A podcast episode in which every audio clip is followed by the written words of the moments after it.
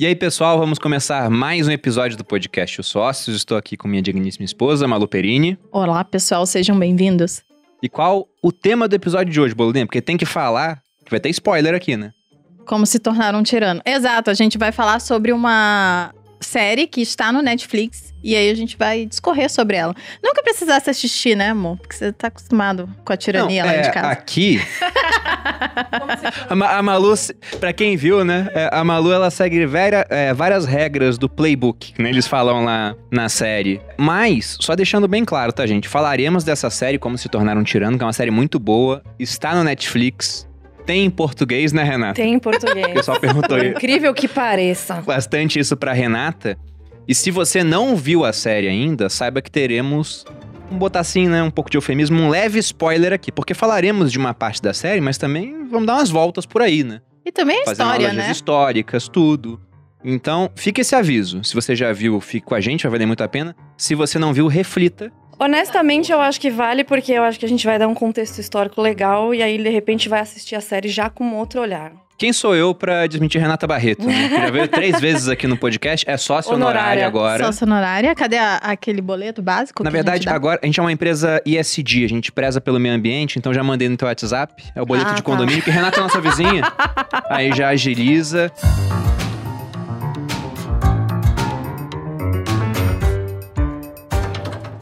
Mas deixa eu apresentar nossos convidados, que a gente tá interagindo antes da Vai, vai, apresentação, vai, vai, né? vai. E- Eu- eu fiquei Isso quieto, não é que regra, se- né? Regras existem por um motivo. Vai lá. A gente descamba pra desordem aqui. A culpa foi sua, amor. Então vamos começar aqui com os nossos convidados. Estamos novamente pela terceira vez com Renata Barreto, economista, sócio do escritório de investimentos Fast Capital, CEO e fundadora da plataforma de cursos online Cursology, sócia da Liberfy Story, criadora do curso Capitalismo e Socialismo, faz logo, também é, gosta muito de malhar, gosta de Psy. É, o e que mais? é a louca da limpeza. Isso Ah, siga no Instagram Exatamente. para mais dicas de limpeza. Renata, bem-vinda novamente.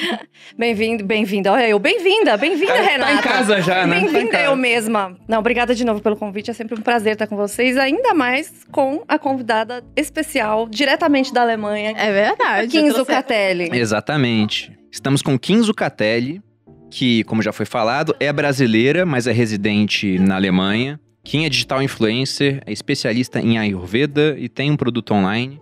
E é, eu, eu sinto orgulho de falar que eu tive um pouco de participação nisso, Total participação. nesse produto, que é a Semana Detox, um programa de desintoxicação com base no Ayurveda. Exatamente. Resultados reais, arrasta pra cima. Arrasta, arrasta pra cima. Siga para mais dicas. Kim, bem-vinda pela primeira Obrigada. vez ao podcast. A gente pode abrir uma exceção pra Kim, gerar um boleto logo agora, né? Ah, eu acho. Que é muito especial. Mas tem, tem também que contextualizar a minha presença aqui, porque pode ficar parecendo meio nada a ver que eu tô aqui. Eu tô substituindo Mariana Brito. Foi, a gente tá É, na tapando um verdade, buraco. esse de não é o última contexto. hora. Esse não é o contexto.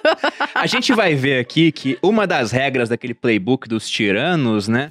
Está na questão de usar histórias a nosso favor. Então falar que a Kim tá pra substituir a, É a Mariana péssimo. Mas foi ela que Brito não é legal. Tem que falar que a Kim tá aqui, porque a Kim mora na Alemanha. Exato. Ah, é verdade. E um dos é melhor. países, na verdade, pegando esses aqui, tem muita coisa que é desconhecida para as pessoas. Uhum. Porque pega alguns governantes, por exemplo, de países do interior da África.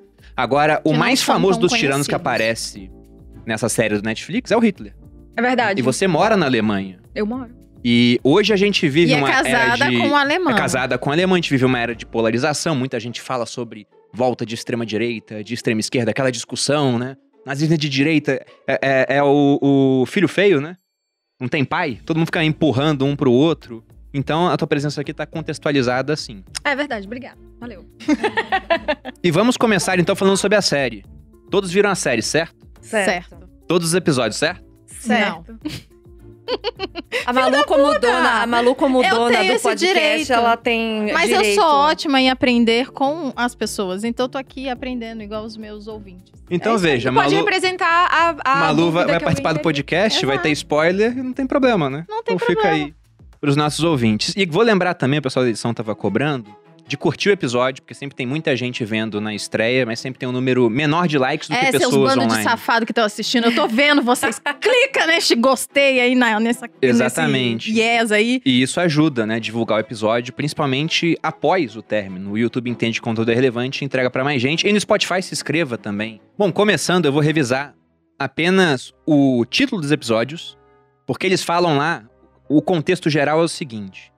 Nessa série do Netflix, eles falaram que a primeira temporada talvez tenhamos outras, até porque tem várias figuras históricas que poderiam entrar lá também, né?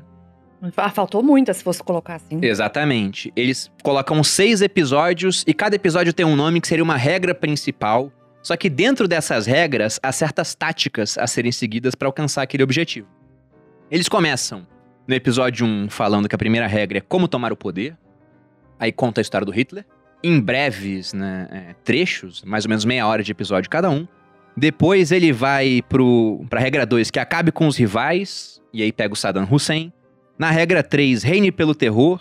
Aí usa a figura do gigante gentil, que era o apelido do Idi Amin, de Uganda. Inclusive fica a dica aí do filme O Último Rei da Escócia, que conta a história do Idi Amin.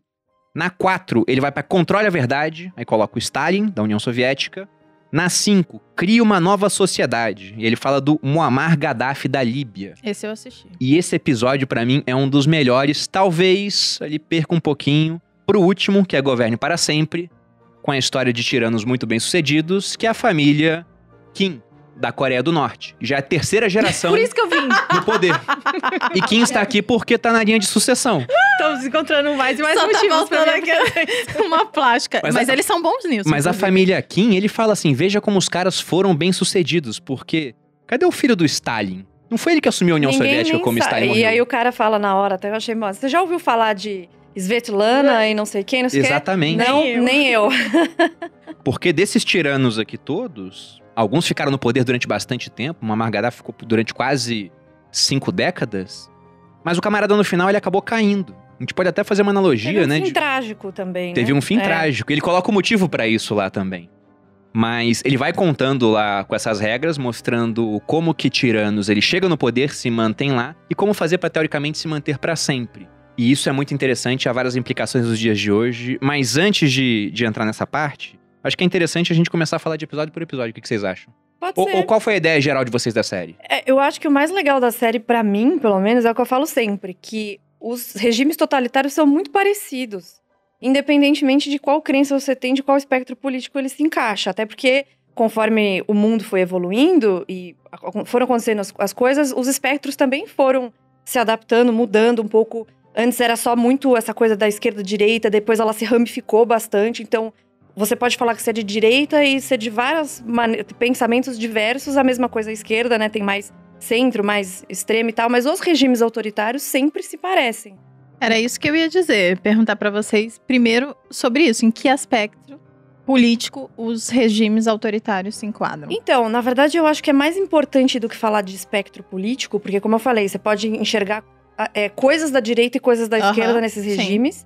Mas a economia, a ideia de autoridade central, é, planejada pelo Estado, etc., é sempre a mesma. E tem uma parte, um dos episódios que eu gostei mais, foi quando ele falou, não lembro qual que era das táticas, mas ele falou que o mais importante para você ser um tirano é você controlar os, os recursos naturais Saddam Hussein. do Saddam Hussein, controlar os recursos naturais, então óleo. Parece que você tá vendo a história do Brasil, só que contada de uma outra forma, que é esse controle estatal sobre todos os bens e recursos naturais, as pessoas, e aí também vai depois para a imprensa e outras coisas, mas o controle da economia e o planejamento central é sempre o mesmo. E aí eu tenho eu esqueci de trazer, mas depois posso mostrar para vocês. Eu tenho vários livros que eu trouxe dos museus que eu fui é, no leste europeu, que conta das ocupações soviética e nazista.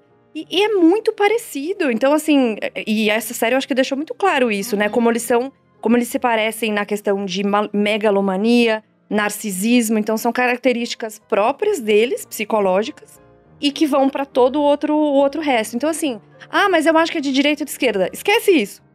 Como que eles se parecem e o que, que a gente pode fazer para evitar a tomada das liberdades individuais, que no fim das contas é o que eu acho que a gente deveria defender. Só uma curiosidade sobre essa questão dos recursos naturais. Aqui no Brasil, o que está acima do solo na sua propriedade é seu, o que está abaixo é da União. Ou Se seja, você achar, petróleo, Exatamente. Já é. problema seu. Não é Enquanto seu. nos Estados Na Unidos Alemanha não, deve né? ser Se assim. tá dentro Muitos- do seu terreno, Muitos ficaram É? milionários nos Estados achou Unidos. petróleo dentro do seu terreno, você tá milionário. Mas tem uma frase de um bilionário americano, que era o J. Paul Getty, que ele falava, né, a forma do sucesso dele É, pra ficar que você rico gosta era bastante acorde cedo, trabalhe duro e encontre petróleo. Aqui no. Brasil não. Em outros países não, por exemplo, no Iraque do Saddam Hussein não. Mas não precisa nem ser um governo totalitário. É que tem governos que descambam mais para um lado, Uhum. onde o, o Estado tem mais participação na economia, e nesses regimes totalitários isso acontece, né? E tem governos onde tem menos. Mas tem uma história também de um pescador no México, que ele tava pescando numa região, viu uma mancha de petróleo surgindo, falou: caramba, vou falar isso pro governo no México. Era um governo mais próximo, assim, do, do espectro socialista. E ele falou dessa região. Eles descobriram lá um dos maiores poços de petróleo do mundo na época, só perdia para um da Arábia Saudita, que recebeu o nome do pescador em homenagem né, ao ao seu descobridor. Virou o Poço Cantarel, uma reserva Cantarel. Criaram a Pemex para explorar aquela região. Aquilo acabou com a pesca, acabou com a aldeia do pescador. E ele, lógico que não ficou rico, né? Porque o petróleo ficou não, com o ficou Estado. com o Estado. Muito mal emporcamente Mas ele recebeu, ele recebeu uma homenagem, além do nome, né? Ele recebeu um, um cargo de é, servente na área de limpeza, na Pemex. Meu Deus. Então, o cara nos Estados Unidos ficaria riquíssimo. E no México, ele recebeu um servente. emprego, mas muito porque a estatal de petróleo acabou com a atividade que ele tinha naquela região, que era de pesca. Não, e acho que cabe dizer também, quando a gente fala desses espectros, é que as pessoas acham que você é 8 ou 80, né? O, o país. E tem uma linha bem grande, assim, que separa os países mais livres dos países menos livres. E você não precisa estar lá no final, no último, para você ser um país mais próximo do socialismo, ou tá lá no primeiro para ser um país mais livre, mais liberal. Então tem isso, assim, as pessoas acham que, por exemplo, ah, mas o Brasil é capitalista e você não fala mal do Brasil, você fala mal de Cuba, por exemplo, né? Que tem um tirano que faltou na série que poderiam fazer uma segunda é, temporada, inclusive. exatamente. Mas Cuba tá muito. O Brasil tá muito mais próximo, Eles um economicamente vez falando. em quando. É, dão uns, Uma né? alfinetada. Umas alfinetadinhas ali, que é bom. Mas a gente tá muito mais próximo de Cuba do que a gente tá da Dinamarca, ou de- do Canadá, ou da Nova Zelândia, ou de Singapura. Então, e também outra coisa que é legal da série é que não é de uma vez, né? Ele vai caminhando, É, ele vai cavando alguns passos pra aí de repente você ver que você tá sem Eu liberdade acho que nenhuma. uma das últimas coisas que o tirano faz lá e que eles mostram isso é exatamente tirar a liberdade de expressão. Uhum. Antes eles, ele vai tolindo várias coisas, né? Vários direitos e também vai, vai tomando conta de várias outras coisas que fazem diferença. Eles dão até a sequência, né? É, então, O- qual o é a passo um sequência? seria isso, Porque eu acho como legal- tomar o poder. Porque eu acho legal que uma das coisas que é pra gente se atentar nesse episódio que é a gente não deixar isso acontecer no Brasil. Ai, Malu, mas você tá louca. Isso vai acontecer no Brasil? Não, não sei se vai acontecer, mas A existe a, questão é, possibilidade. é sempre possível. existe. É não é possível. impossível. E a Uhum. gente tem pessoas no Brasil e tem políticos e tem partidos políticos e tem classe artística. E é impressionante como depois ele também mostra alguns artistas, alguns astros do, do, bas- do basquete que são próximos desses autoritários, porque de alguma forma eles se deixam levar por toda aquela história ou ganham dinheiro também. E, e a gente tem pessoas no Brasil que acreditam nisso, que acham que seria legal. Tem professor de história marxista, amigo de cantor famoso, que falou em live para todo mundo ouvir alto e bom som que ele seria a favor de matar pessoas contra a Revolução Socialista no Brasil. Então, se um professor desse ensina crianças que né, tem todo aquele círculo virtu é, virtuoso, não, é, vicioso de doutrinação, existe e tem partidos que acreditam nisso. A gente tem partido comunista no Brasil, a gente tem partido socialista que acha que socialismo e liberdade combinam, entre outros. Assim, é possível. Não é assim, nossa, tá, é amanhã que vai acontecer. Di- Digamos mas... que é, é possível, mas hoje não seria tão provável. Isso, exato. Mas, Mas é aquela coisa, é você entre ser otimista e acreditar 100% que é impossível de acontecer, ou se prevenir e principalmente lutar pela liberdade, qual o caminho que você toma? Não, você volta lá pro início dos anos 2000, com o Hugo Chávez começando o seu governo na Venezuela. Quem falava que um dia a Venezuela poderia estar assim como está hoje era um alarmista. Principalmente porque a Venezuela é um dos países mais ricos do- do- da América Latina, petróleo pra caramba, pra caramba. e olha o que aconteceu. 20 anos Turismo depois tá aí o, o resultado, né? Tá, então fala qual é Mas- mas a começando. ordem, então. Primeira parte, como tomar o poder. E nessa parte, ele coloca lá o exemplo do Hitler. Falando brevemente sobre como ele tomou o poder, ele coloca algumas características que a gente encontra em comum em todos os tiranos, né? Uhum, Que geralmente os caras se acham de alguma maneira escolhidos para aquilo. Eles são narcisistas. uhum. Porque em todos os episódios você vê que é um forte elemento de culto ao líder. Sempre. Então o cara coloca lá a imagem dele, né, como se ele fosse algo É, especial, são- um libertador. Eles gostam de aparecer, né? De ser, tipo, Eu acho que olha- eles. Ele até fala, acho que um dos professores lá, não vou lembrar qual, falou que eles têm uma tendência é, megalomaníaca a ponto de acreditar naquilo que ele fala. Uhum. Ah, Ele É, acredita vira nas uma. mentiras. Então você vê assim, acho que a gente vê políticos brasileiros mesmo falando coisas e de uma forma tão. E assim por isso até que eles conseguem convencer as pessoas. Porque eu acho que ele próprio acredita que ele tem ou aquela missão, ou que ele é enviado de Deus, ou que ele vai salvar o povo. Ele até usou uma palavra já de libertador. É sempre o libertador. É muito tem, louco Tem isso. uma parte nesse episódio que eu anotei porque eu achei muito significativa. É de conhecimento geral, acredito, que o- o Hitler ele lutou na Primeira Guerra Mundial. E muita gente morreu na Primeira Guerra Mundial. O Hitler foi ferido, mas não morreu. E segundo a série, nessa parte eu não conhecia, o Hitler ouviu uma voz durante a Primeira Guerra Mundial e graças a essa voz ele conseguiu escapar de uma região onde tinha acontecido uma explosão. E ele foi atacado com gás mostarda na Batalha de Ypres. Aí foi parar no hospital e nessa hora aconteceu a rendição da Alemanha. Então o cara esteve próximo de morrer em alguns momentos, mas não morreu. Isso me lembrou um conceito que eu vi pela primeira vez no livro do Malcolm Gladwell. Se eu não me engano, é o Outliers. Não, é no Davi Golias, onde ele fala dos remotamente atingidos. Dá um exemplo da Segunda Guerra, inclusive. Ele fala que quando começou a Segunda Guerra, os ingleses, né, estavam sendo bombardeados pelos alemães, eles tinham a noção, assim, a ideia de que a população não ia aguentar aquela pressão psicológica. Era um negócio que nunca tinha acontecido antes naquela escala, né? O avião da Primeira para a Segunda Guerra evoluiu muito. E eles falaram, o pessoal vai ficar louco. Vamos construir uma série de hospícios em volta das cidades para que a gente possa mandar as pessoas para lá. Afinal, o terror psicológico vai ser tão grande que simplesmente elas vão resistir. Que doideira. E com o tempo, o pessoal não foi ficando maluco. Foi Eles transformaram. Exatamente, o homem se adapta a tudo, né? Uhum. Eles transformaram os hospícios em hospitais de campanha. E depois, né, na ideia do Malcolm Gladwell, quando caiu uma bomba, isso acontecia porque três grupos se formavam. Você tinha um grupo que era atingido de fato, que morria, e esse grupo não estava mais lá para contar a história. Você tinha um grupo que era atingido e ficava com sequelas permanentes. E você tinha um terceiro grupo, muito mais numeroso, que era o grupo dos remotamente atingidos. Era o pessoal que era atingido muito de leve, a ponto de não ficar com uma cicatriz permanente, mas de achar que, caramba, eu escapei da morte. E aquela história, né? Tem uma frase do Ford que fala, né? Que você acredita ou não em alguma coisa, você vai estar certo. Se o cara acha que escapou da morte por um motivo especial, né? Isso não vai sair da cabeça do cara. Ele vai tender a fazer alguma coisa especial. Então, o Hitler né, e vários outros desses ditadores tinham pra si que eles eram especiais de alguma maneira, uma espécie de libertadores, de pai de um povo, né? E deixa eu contar uma, uma história rapidinha aqui, que é um adendo, para vocês verem como os, os regimes autoritários se parecem. Muita gente não sabe dessa história, mas a União Soviética ocupou o leste europeu por mais ou menos cinco, seis décadas, não, cinco décadas. Só que eles ocuparam primeiro o leste europeu antes dos nazistas.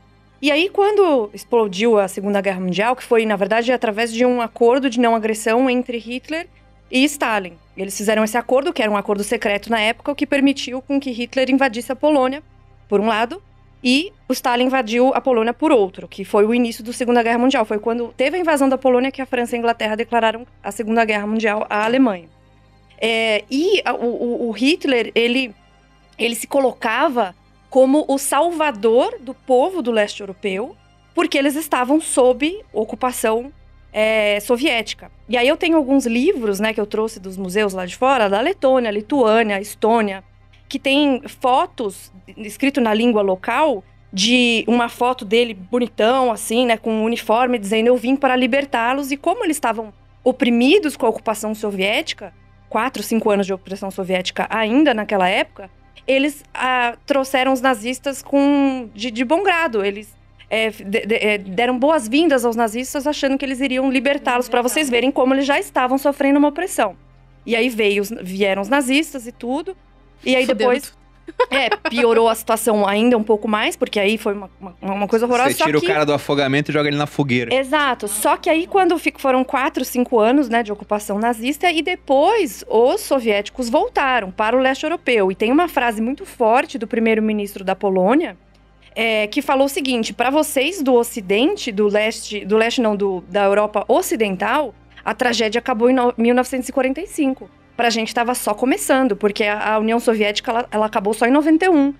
Então, toda essa história, essa, essa coisa de tipo assim, hoje em dia tem essa história de ah, liberação de Auschwitz, tem uma data lá, e o pessoal comunista comemora, ah, foi o Exército Vermelho que liberou e não sei o que lá. Só que se não tivesse feito, em primeiro lugar, a, a, o pacto de não agressão, a, a Segunda Guerra talvez não tivesse acontecido. Foi isso que permitiu a invasão do leste europeu pelos dois lados, que acabou deixando eles numa situação horrorosa, e depois eles continuaram a opressão, inclusive com campos de concentração forçados e tal, por muito tempo. Então a ocupação é, é soviética, ela é considerada pelo pessoal do leste europeu como muito pior do que a nazista, porque tá matou mais spoiler, gente. Que a gente vai chegar no Stalin. Eu sei, mas aqui eu acho, eu acho super importante esse- essa contextualização, porque senão fica aquela coisa assim, ah, mas soviético é uma coisa, nazista é outra, mas nossa, como eles se parecem. Esse é um ponto interessante, porque quando eu falei que a gente ia fazer o podcast sobre essa série, teve um pessoal que mandou assim: Ah, eu parei de ver a série no primeiro episódio porque falaram que o Hitler era extrema-direita e ele era do Partido Nacional Socialista, então ele era de esquerda. E hoje, aquela história né, do filho feio. Todo mundo fica empurrando pro outro lado do espectro político. Só que a questão é que eu gosto muito não dessa visão em linha, que é uma visão muito simplista, como você mesmo falou no começo do episódio. É, eu gosto quando você explica isso. Tem um diagrama, claro. acho que a gente pode botar na tela aqui, que é o chamado diagrama de Nolan, que ele dá uma visão de losango. E o interessante é que ele fala sobre liberdade econômica e liberdades individuais. E se você pega esses regimes, desses caras todos aqui, independente se eles se declararem socialistas ou não, ou falar que era extrema-direita e extrema-esquerda, no final, em todos os regimes, você tinha uma grande centralização onde não havia nem liberdade econômica e nem liberdade social. Se a gente for pegar o próprio Stalin, né? Stalin era socialista. Só que olha o, quanto o socialismo, esse- essa New Left, mudou daquela época pra cá em termos de liberdade é, cultural, digamos assim. Se você pega um cara de esquerda hoje e coloca na frente um soldado soviético da época da Segunda Guerra Mundial, esse soldado mata esse cara aqui. Porque era, era tudo que eles não permitiam, pô. Então teve essa mudança. Só que, se a gente ficar nessa, nessa dicotomia esquerda-direita, a gente não enxerga isso que tem essa discussão, era de esquerda, era de direita, mas a questão é que socialismo stalinista e regimes totalitários e nazismo, eles estão no diagrama de Nolan lá embaixo, como sistemas onde você não tem nem liberdade econômica e, nem liberdades uma coisa individuais que eu e acho sociais. que também é importante é o seguinte: é, se você pegar todos os episódios, é, eles acham um bode expiatório pra falar que eles são culpados por a miséria do povo, a frustração e etc. Posso falar das táticas aqui, a gente fala delas? Claro. Porque essa é uma delas. Ele coloca aqui, né, Pra você tomar o poder, ele vai colocando várias táticas. A primeira, seja autoconfiante. Hum. Uma autoconfiança de um remotamente atingido, digamos assim. Depois, a segunda é justamente essa: indignação e inimigo em comum vendem muito. Então, e aí é, entra tem a isso. parte que você tem no, no caso dos Tem nazistas. um... Eles acharam os judeus, mas qual que era a tática para que os judeus fossem culpados? Primeiro, eles falavam que eles foram culpados pela perda da, da Primeira Guerra Mundial e que eles dominavam os negócios, as lojas, os comércios. Que eles, determin... eles detinham a riqueza. A mesma coisa comunistas fizeram com outros. E o, o episódio de Uganda, que era uma Muito história bom. que eu não conhecia Eu também não muito conhecia, bem. muito bom. É, falando isso, que chegou um momento que ele estava desestabilizado, ele culpou os asiáticos, que era uma minoria étnica, mas que também tinha, que detinha e acumulava negócios. Pra mim, Fale eu fiquei. Puxa o microfone. Nessa parte eu fiquei bem. Porque eu moro na Alemanha, né? Juro, eu tenho medo dessas coisas. Sem brincadeira. Às vezes eu fico pensando, porque cê- você até vê na série que a teoria da conspiração de hoje é a realidade de amanhã. Então eu moro lá na Alemanha e até pela mentalidade do jeito deles serem. Às vezes eu tenho medo do que pode acontecer agora com essa, esse sanitarismo que eles têm lá, por exemplo. E nesse episódio aí, que eles de repente culpam os asiáticos, Uhum. toma tudo de todo mundo. E nada a ver, posso falar, mas meio off the topic. Mas, por exemplo, eu tô na Alemanha agora e a gente tá decidindo se a gente compra uma casa ou não lá. E na Alemanha, quando você, vai quando você compra uma casa, a casa meio que não é sua. O Thomas acabou de me responder, o petróleo também não é seu na Alemanha. É, então, assim, você compra uma Eu casa. imaginei, se nada lá você- é muito seu. É. Na Alemanha, se você compra uma casa, você não pode decidir o valor do aluguel. Se você aluga, você nunca pode ma- mandar a pessoa embora. A minha vizinha. Não teve há pouco tempo, eu lembro que o Boulos até tweetou isso. Sim, Porque na ele Alemanha tweetou? congelaram, Sim. em Berlim, É, né? E ele Não achou o máximo. Sempre é. Tinham tá. congelado o aluguel dele e falou: Olha só a solução dos alemães pra evitar que os aluguéis subam. Aí agora É. liberaram porque teve escassez de moradia. Liberou? Uau! Tabelou preço. é Quem mesmo? poderia imaginar que Uai, algo eu- assim iria Ai, acontecer? eu acho que eu vi que eles estão querendo liberar. um Inclusive, pouco. Guilherme Boulos, eu já te convidei para o podcast. Guardamos você Só aqui. se for comigo, se tiver coragem. Ixi. A Renata não vai estar, senão não vai aceitar o convite. Ah. Renata. Não, pode vir bolos, depois a gente decide o outro Que convidado. pena. Mas enfim, só, só pra concluir. É, então lá, se você tem sua casa, é, por exemplo, no meu prédio, eu, a minha vizinha tem o mesmo apartamento que eu e ela paga seis vezes menos aluguel que eu. Por quê? Porque ela mora lá há 10 anos, então você não entende. Enfim, tem várias restrições e às vezes 10 eu... anos de inflação. Tudo bem que a inflação em euro ela é bem baixinha, E né? Kim, você É. viu que recentemente eu coloquei sobre energia na Alemanha, que ultimamente, assim, aumentou nos últimos 20 anos absurdamente energia, mas também porque houve Tá, intervenções absurdas. Lá tem muita pressão. Agora, vai ter eleição esse ano e a Merkel, ela não- parece que não vai se candidatar. E quem tá cotado a ganhar é uma mulher, Bea Bock. Ela tem 40 anos, novinha, nunca fez nada na vida. E ela é um partido extremista dessa causa ambiental. Então eles querem acabar com o diesel. O que me preocupa porque é a empresa do meu marido, que trabalha nessa área também, ele- eles querem acabar E com o vai forçar e as pessoas à pobreza, né? Naturalmente. Tá, o negócio tá indo pra baixo lá. Então eu fiquei com medo também quando eu vi, eu, gente, se eu, vai que eu tenho uma casa aqui pra me tomar, né, assim... E você se sente meio que como uma minoria, né? Porque você é estrangeira Totalmente e minoria. tal. Então, tem, Uhum. tem pontos eu me sinto insegura na Alemanha com a mentalidade Tanto deles. sobre o- o Idi Amin, que a gente acabou comentando dele, né? Falando sobre essa parte do bode expiatório. Até a série vai se repetindo um pouco. Porque, por exemplo, uma das táticas do ponto 1 é isso, né? Está aqui, indignação inimigo em comum vendem. Você vê os discursos do Hitler sempre gesticulando muito, indignado. E quando você vai no episódio do Idi Amin, que é o episódio 3, Reine pelo Terror, você vê que ele pegou também essa mesma tática do bode expiatório e ele colocou os indianos ugandenses. Que era uma minoria que foi pra lá porque Uganda foi uma colônia britânica. E a Índia também. Então, os britânicos pegaram os indianos para construir estrada de ferro lá. E eles nunca voltaram para casa. E os indianos acabaram se tornando donos de grande parte dos negócios daquela região. Então, quando o Idi Amin ele subiu ao poder através de um golpe militar, ele começou, né, a falar: olha, tá estranho esse negócio aí, muitos comércios na mão dos indianos, né? Estão explorando a, É, velha gente. história de acumulação na mão de poucos. Exatamente. Só que o mais interessante é que em 72 ele expulsou. Ele falou assim: ó, vocês têm, acho que foi três meses. Vocês têm três meses pra ir embora do país e deixa tudo aqui. Nessa hora, o valor dos negócios indianos foram lá embaixo, né? Porque quando você precisa vender um monte de negócio, simplesmente os preços deles vão ficar muito baixos. Eles foram embora e fugiram. A população de Uganda comemorou. A popularidade do Idi Amin foi lá em cima. Mas logo depois, a economia começou a entrar em crise. Porque quando esses caras foram embora, eles levaram todo o know-how que eles tinham da operação dos negócios e simplesmente alguns negócios nunca mais voltaram a funcionar ou voltaram a funcionar Porque de uma as maneira pessoas muito pior não tinham conhecimento, né? Então aquela coisa de assim, por que que existe também algumas pessoas feitas para comércio, negócios, etc. Porque é uma coisa que ainda mais os indianos, né? Eles têm uma cultura, né, de comércio que passa Desde de pai para né? filho e tal. Pessoal não ia lá pegar as teve umas, especiarias, umas entrevistas, né, que eles passaram uns vídeos. Eu adorei essa série por causa disso. Muita coisa factual ali mesmo. E eles falando, ah, era, era, era a hora mesmo dos ugandenses stand up for themselves e não sei o quê, e, e a gente tomar o que é nosso. Então houve um confisco, essa é a palavra, de propriedade privada. Foi transferida para outras pessoas que não conseguiram tocar o negócio e a economia piorou. Ou seja, será que melhorou a vida do ugandense depois disso? Pois é, vamos, vamos Deu pegar, vamos pegar. piorou lá na série. Então, vamos pegar. Piorou muito. Vamos pegar. Naquela época não se falava tanto disso, né? Mas hoje a- o assunto é desigualdade, né? Na hora que o Idi Amin ele expulsou as pessoas mais ricas, que eram os donos de comércio de Uganda, a gente pode falar que a desigualdade diminuiu, porque afinal agora tá todo mundo Sim. mais linear. Lógico que esses negócios não devem ter sido dados pro povo, mas sim pros aliados do Idi Amin. Só que na hora que você dá um negócio pra um cara que não sabe operar aquele negócio, o valor do negócio ele tende a zero. E Ele vai quebrar. mais um, mais um adendo histórico, que foi o que aconteceu na União Soviética quando houve a Revolução de 17. O Lenin fez a mesma coisa. Eles confiscaram propriedades, negócios, etc. Colocaram pessoas lá no Ministério da Economia, dos Assuntos Internacionais, para fazer as coisas. Aconteceu isso também em Cuba. Che Guevara foi, ele- foi colocado como ministro da Economia. Che Guevara foi banqueiro central. E, e- exato. É, Sabia disso? E, e- e aí, o que, que aconteceu? Cagou tudo.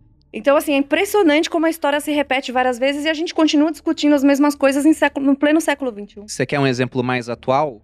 Na Venezuela nós tivemos algo assim também com a, a reforma agrária.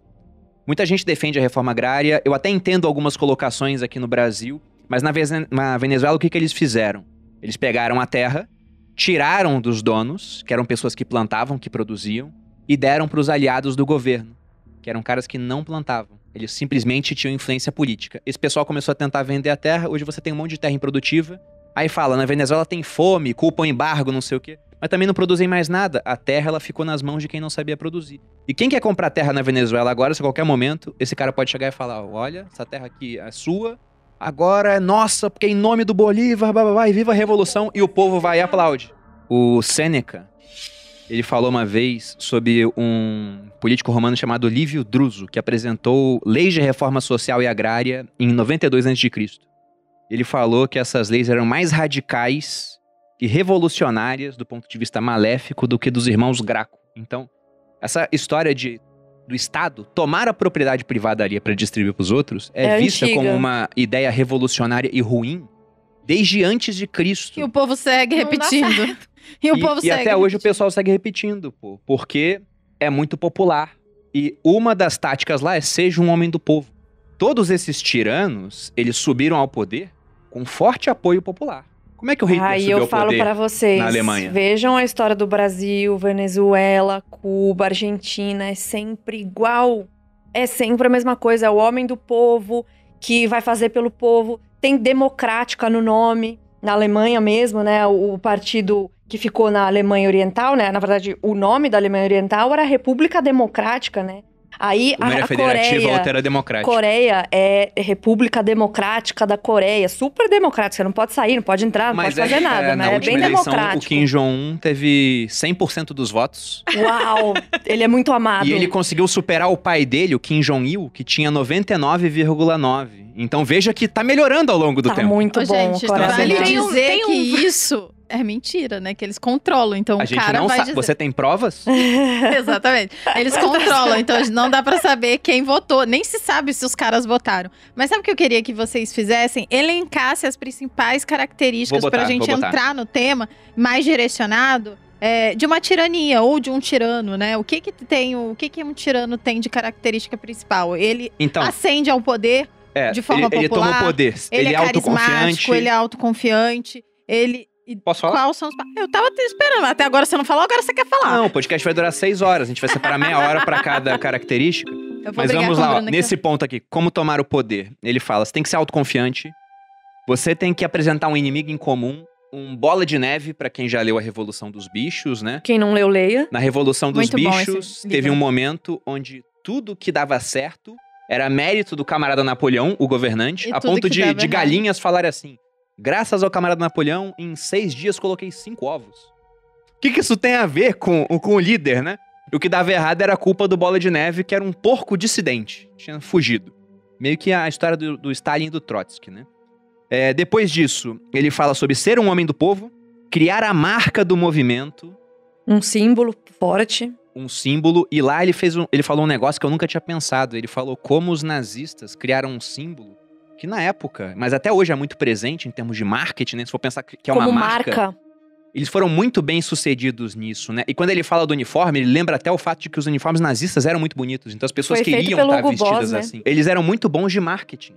Os caras eram extremamente bons Isso é outra nisso. coisa que também todas as tiranias têm em comum, né? Uma, um Eles são domínio muito- do marketing, da propaganda. E da educação. E é aí que eles Monopólio ganham. da Porque eles vão cultura. lá e educam as pessoas a partir do que eles acreditam. Então, do que, do que o cara, né, acredita como realidade. Então, ele vai lá... Todos eles têm um livrinho, né? É o Green Book de um, é o livro vermelho Green de Book. outro. Uhum. É outros todos. é, E, e Cuba também tem isso. Quando a Zoe veio aqui, que a gente fez, A ela Zoe falou que falou. É tinha um bem fácil livrinho. tirar 10 na prova de um tirano. Quem inventou a lâmpada? Eu. Fidel Castro, né? É isso, pô. Tem episódio no Simpsons que ele dá uma Até zoada o cara nisso. da Coreia lá falou que inventou o hambúrguer, Nossa, né? essa parte é muito boa. Essa- mas estamos dando spoiler. Pra o acabar, cara é acabar, muito bom. Pra acabar esse que tem ele não um, vai ao banheiro. tem, tem só um último ponto aqui. Que é a questão de que ele também coloca como última tática pra chegar ao poder, montar uma equipe de pessoas leais. Porque ninguém faz nada sozinho, né? Então, esse tirano, por mais empenhado que fosse, por mais autoconfiante, por mais que ele acreditasse que ele tinha uma missão grandiosa pra libertar o povo dele, ele não faria nada se não tivesse um grupo de seguidores leais e tão leais a ponto de decidir morrer pelo cara. E eles lembram um episódio da Segunda Guerra Mundial onde o, o Goebbels Ele se matou no bunker junto com a esposa Ele e envenenou, todos né? os filhos. seis filhos e a esposa e depois ele se matou. E cabe lembrar que como que ele consegue conquistar tanto apoio, além, obviamente, das pessoas que acreditam na causa, como se fosse um culto, né, mesmo, que a pessoa enxerga a pessoa como o, o líder ali, como um deus, tem o pessoal que é comprado. E é por isso que voltamos à estaca zero do, do podcast, quando a gente falou de é, controlar os meios de produção, controlar os, os bens, os recursos naturais e tudo, porque dessa forma você senta numa pilha de dinheiro, Uhum. dinheiro controlado por você, é, a, a população fica dependente de um assisten- assistencialismo, de uma migalha. Então, tem até uma, o Muammar Gaddafi, ele aparecia nas casas das pessoas, olhava se tava lá... Era o Saddam Hussein. O Saddam Hussein, desculpa. Talvez o olhava Gaddafi lá- fizesse isso também, né? A, a geladeira, e aí falava assim, a geladeira tá vazia, coloca comida. Porque daí as pessoas, uma falava pra outra, nossa, como ele é bom. E aqui no Brasil a gente tem muitos exemplos disso. O político tal colocou não sei o quê, o político tal colocou meu filho assim, ou deu isso, ou deu aquilo. E isso entra no imaginário popular, e aí, obviamente, que tá todo mundo sendo muito bem é, remunerado, e a população, no fim das contas, fica na pobreza. E esse cara, mais os seus compadres ali, ficam numa situação muito boa. Eu até vi o da Coreia do Norte, que o segundo, que é o, o, o filho do. Kim Jong-il. Isso, eu nunca lembro o nome de ninguém. É, tudo igual, né? É tudo a mesma coisa. Eu tô passada que o Bruno sabe os. os Ah, mas é o Bruno, né? É, o Bruno É o Bruno, o Bruno Perini. E ele, Uganda, então. e ele tinha um, um- um gosto super refinado e ele gastava em torno de 800 mil dólares por ano só de conhaque. Malu não gasta nem metade disso. É, bem menos.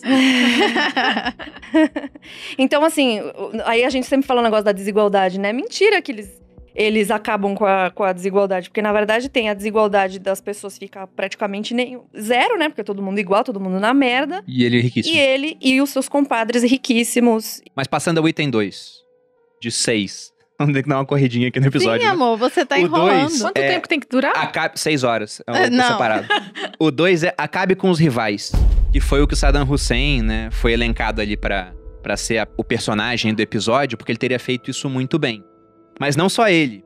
Durante o episódio eles falam, por exemplo, que o Mao Tse Tung, quando fez a revolução na China, todos, todos, não, é que não teve episódio dele. Não teve, Só foi é. citado. Por isso que Tem, tá lá como tem, primeira tem temporada. material pra muito, muito Tem material pra temporada. muitas E é temporadas. uma muitas temporada temporadas. como não Ok, ninguém tá ouvindo você. Não, tinha que ter. E olha que ela tá com retorno ainda. Bota, puxa o microfone. Ô, John, pega uma corda. A gente tá amarrado na, Igual um cavalo. na Kim. Mas no Acabe com os Rivais, ele fala, por exemplo, todos os generais que participaram da grande marcha com o Mao Tse Tung morreram poucos anos depois. Na Revolução Cubana, quase todos que lutaram ao lado do Fidel Castro morreram cerca de dois anos depois. É o playbook mesmo, né? E o, o Saddam Hussein, ele fez pior. Porque quando ele tomou o poder, né? A posição de um tirano, embora ele tenha muito Peraí, poder nas não, eu mãos dele, perdi. sempre tem muita gente Ou eu cobiçando tava o poder. viajando. Ele mata as pessoas? Mata todos os rivais, pô. Ah, os rivais. Todos os ah, Não, era- eram aliados. Lembra que você. Até os aliados. Lembra que você falou que é uma escadinha? Você chega no poder, só que quando você tá no poder, você tem um alvo muito grande nas costas, Sim. né? Porque é muito fácil pra um cara que tá no poder tomar um golpe. Porque você tá lá e sempre tem umas pessoas próximas que estão descontentes Sim. com isso. Então, no geral, quando ele, começou. Não, ele acaba com, com- qualquer possibilidade Exato. de uma insurgência. Entendi. Só os paranoicos sobrevivem. né? Entendi. E aí, o que, que eles fazem? Eles pegam essas pessoas da alta cúpula e vão matando. O Kim Jong-un matou o próprio tio. Na verdade, ele matou o próprio irmão também, né? Então, Vocês é uma história. isso Não, isso aqui é dado mil. Ah, tá. Isso aqui é, é- Isso acontece por quê? Porque ele tá numa posição frágil. Você pega, por exemplo, a- as revoltas em Cuba agora. Vocês viram quantos generais morreram em Cuba logo depois disso? Vários generais Gente, aposentados morreram em Cuba, Cuba. né? É porque não tem muita informação saindo de lá, E né? também toda semana tem uma coisa nova, né? É. É, mas, mas por que que vários generais foram mortos? Porque na hora que o povo se revolta, a posição do tirano, que é o homem do povo, fica mais fraca. Então, nesse momento, não é que o povo vai derrubar o cara, isso pode acontecer, mas quem tem mais chance de derrubar esse cara é aquela elite próxima Uhum, ao poder, Com certeza. descontente, que pode manobrar com o povo. E muitas vezes não é nem que ele tá descontente com como as coisas estão rolando, mas Porque ele ele, quer mais. entende Ele vê a oportunidade. que- exato. Ele vê uma oportunidade de falar assim: bom, eu consigo fazer de repente melhor. é, esse cara aqui pode perder força e eu posso ficar no lugar dele. Enfim, isso acontece bastante. O Saddam Hussein fez e, e serviu de exemplo. Ele botou todo o pessoal, depois que ele chegou ao poder, num congresso fechado, deu uma lista de nomes já previamente aprovados por ele para um rival político chamado Machad Isso foi genial, né? Que ele e fez. falou: "Você vai ler esses nomes aqui pra gente ir riscando da lista". E por que, que ele ia ler? Porque ele tinha o Saddam, a esposa e a filha dele como reféns. Aí foi ticando os nomes e o Saddam Hussein nos vídeos rindo, né? E as pessoas chorando, pedindo pelo amor de Deus. O cara com lencinho A risada, lá, a risada dele, assim, a, a- não era nem uma risada, era um sorriso. É, aquilo me arrepiou até o último. Psicopata fio- total. Juro, muito psicopata. Foram mais de 20 membros condenados à morte e quem matava o pessoal condenado à morte foram outros membros condenados à prisão.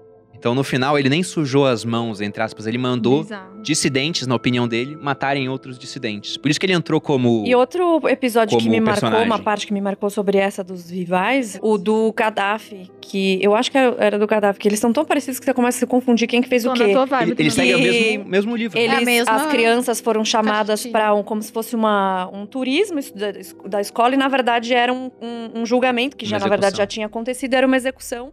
E aí uma mulher foi e finalizou vi o esse. serviço, ela foi e puxou porque o cara não morreu na hora que enforcou e ela puxou ele para baixo é, e, e terminou o serviço. E uma coisa interessante é que ele, uma, uma- o cadáver, ele conseguiu perceber que ele tinha que modernizar um pouco a tirania, trazendo as mulheres para dentro dessa tirania também. E então elas viraram escravas sexuais e muitas. depois. É, e ele gostava de meninas de 14 anos, no mínimo, assim, né? Talvez até menos. Então, uma coisa assim, bem nojenta.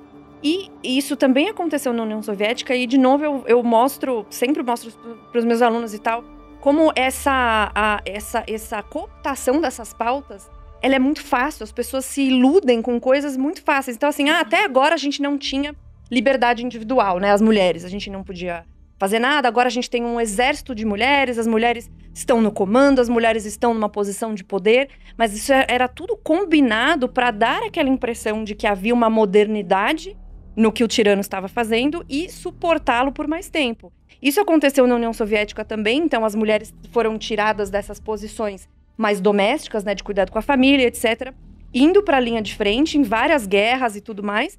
Só que daí hoje até hoje as pessoas têm um pouco disso com uma visão romântica.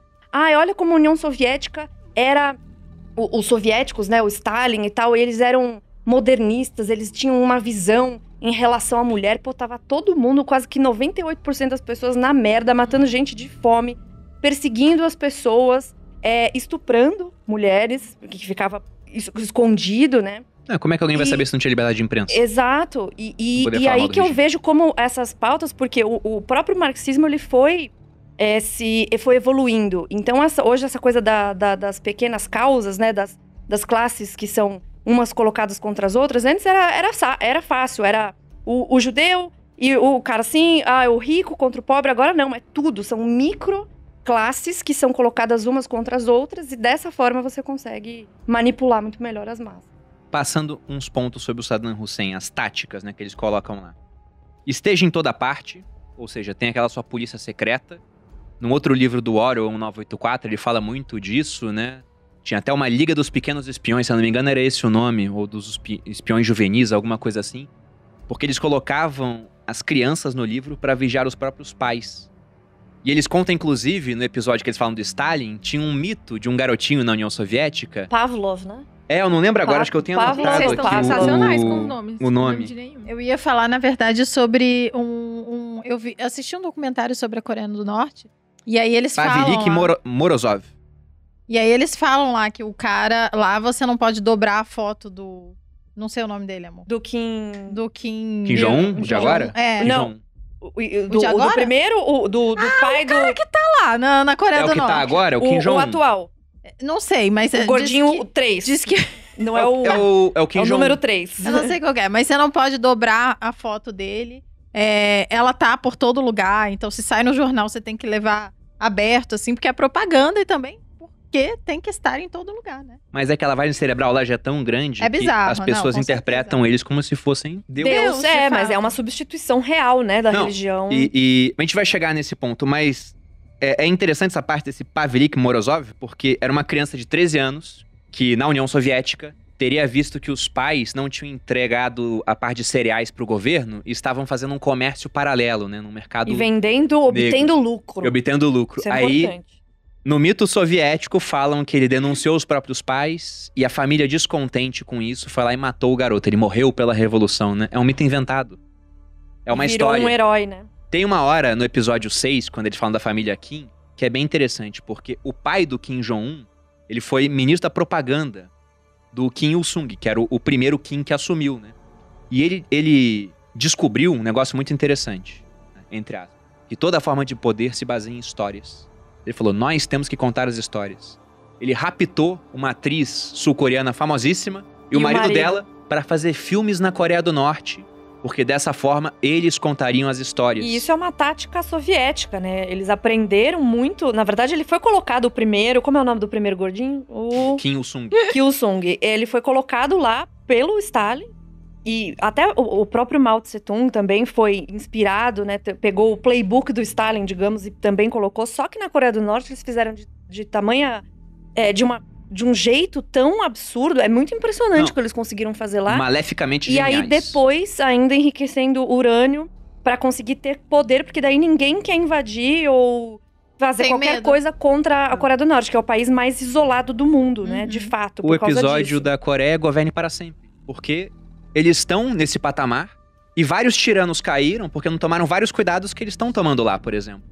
O episódio 5 do Gaddafi é cria uma nova sociedade, né? E é impressionante como ele levou essa questão da- do domínio da educação ao extremo. O cara que foi executado, que ele levou as criancinhas, foi porque ele tinha saído pra estudar engenharia. Era um engenheiro que É. tinha morado nos Estados Unidos, tá voltando pra lá. Matou ele pra dar o exemplo. E a mulher que executou ele no final virou ministra do turismo espo- e do esporte. Esporte do turismo. Gente, é bizarro. eu fiquei Bizarro, sem. te- Eu fiquei assim, bizarro, é como bizarro. assim? Mas, mas o Gaddafi era interessante que, na educação, ninguém aprendia história anterior ao regime. Aí tem todo o sarcasmo da série, né? Fala, pra que aprender sobre uma época que não era tão boa? Qual deles que foi que falou que a matemática ele aboliu o, o sistema métrico? Foi o Gaddafi. E, Porque era o e- instrumento de dominação ocidental. Mas olha só, hoje nós temos hoje, século XXI, em sociedades livres, gente falando que matemática é racista. Então prestem atenção, sim. teve essa Tem gente que fala que recente. matemática é racista, que a história não deve ser aprendida da maneira que é aprendida porque foi contada por brancos. Então, assim, como eu falo, a- a- essas tiranias, elas vão evoluindo, elas vão mudando de cor, elas vão é, é, se ramificando em outras coisas. Então, hoje, a briga é entre, é principalmente racial, é de gênero, e tudo isso tá indo nesse sentido. Então, essa coisa de. A, a- própria série é muito sarcástica de falar. Ah, o sistema métrico, a matemática, porque foi o cara que inventou as ciências. Tinha o cara lá da soviético, que era um cara cientista, Tinha. que fazia um monte de besteira. E aí a gente vem em século XXI e fala assim: Botânico. nossa, que absurdo, né? O Biólogo. cara falando que o sistema métrico. Isso tá acontecendo hoje em universidades, em escolas. As pessoas não aprendem mais o que tem que aprender. Não, eu fico imaginando na- na- nas escolas da Líbia, né? Do Gaddafi, porque história era só depois do regime. Geografia não, Não tinha. existia. E história não existia pra não comparar com o passado e ver que tava pior, né? E a família Kim faz muito bem isso. Se o país é isolado, você não se compara com os vizinhos. Porque felicidade é muitas vezes você ter mais que o seu vizinho. E tem Se você olha que o vizinho sempre. tá melhor, você fica olhando assim E fala, sempre "Caceta". aquela coisa de que os Estados Unidos vão invadir. Isso também é uma coisa muito peculiar É de o todos inimigo, eles. né? É sempre o inimigo, É um em, inimigo comum. em comum. E eles, na propaganda deles, ficam lá, não, porque nós somos uma nação soberana e que nós somos maravilhosos e que nós somos sinistros. Isso começou primeiro com o Japão, que eles tinham ressentimento por causa da guerra, né, que aconteceu lá, depois as guerra, a guerra das Coreias e depois ainda os Estados Unidos. Então essa coisa do poderio bélico, aquela coisa dos desfiles.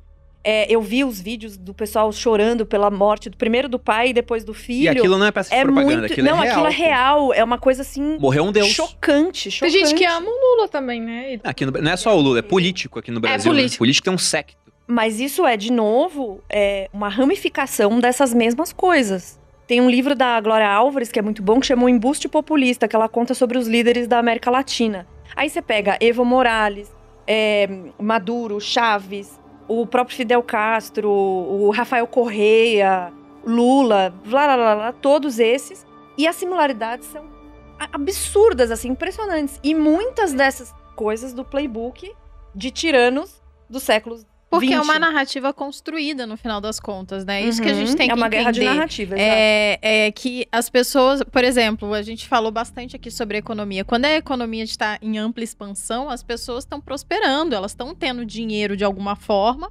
E aí, o pobre, querendo ou não, tem oportunidade de fazer dinheiro, ter emprego, né? Sei lá, ganhar um pouco de dinheiro. E aí o que acontece? Quando a economia tá ruim, eles se apoderam de tudo e a economia fica ruim, o pobre fica sem dinheiro e ele faz o quê? Ele dá o dinheiro. Então já começa aí a construção de narrativa. Onde E tem bastante ele artificialidade também, né? Exatamente. A, a economia desses, desses tiranos, ela tem muita artificialidade. Então, ele controla os preços, ele Uhum. controla os mercados, ele controla os recursos naturais.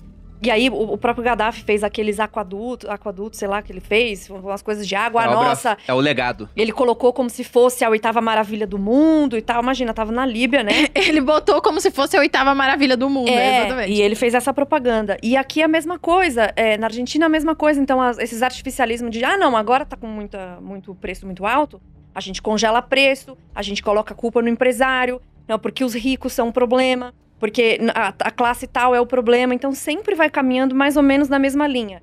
De maneiras diferentes, algumas vezes, essas ramificações que eu tô falando, mas eu acho que esse, esse, esse, essa, essa série e esse podcast serve como um alerta bem interessante sobre como sempre é possível ir para o caminho da tirania.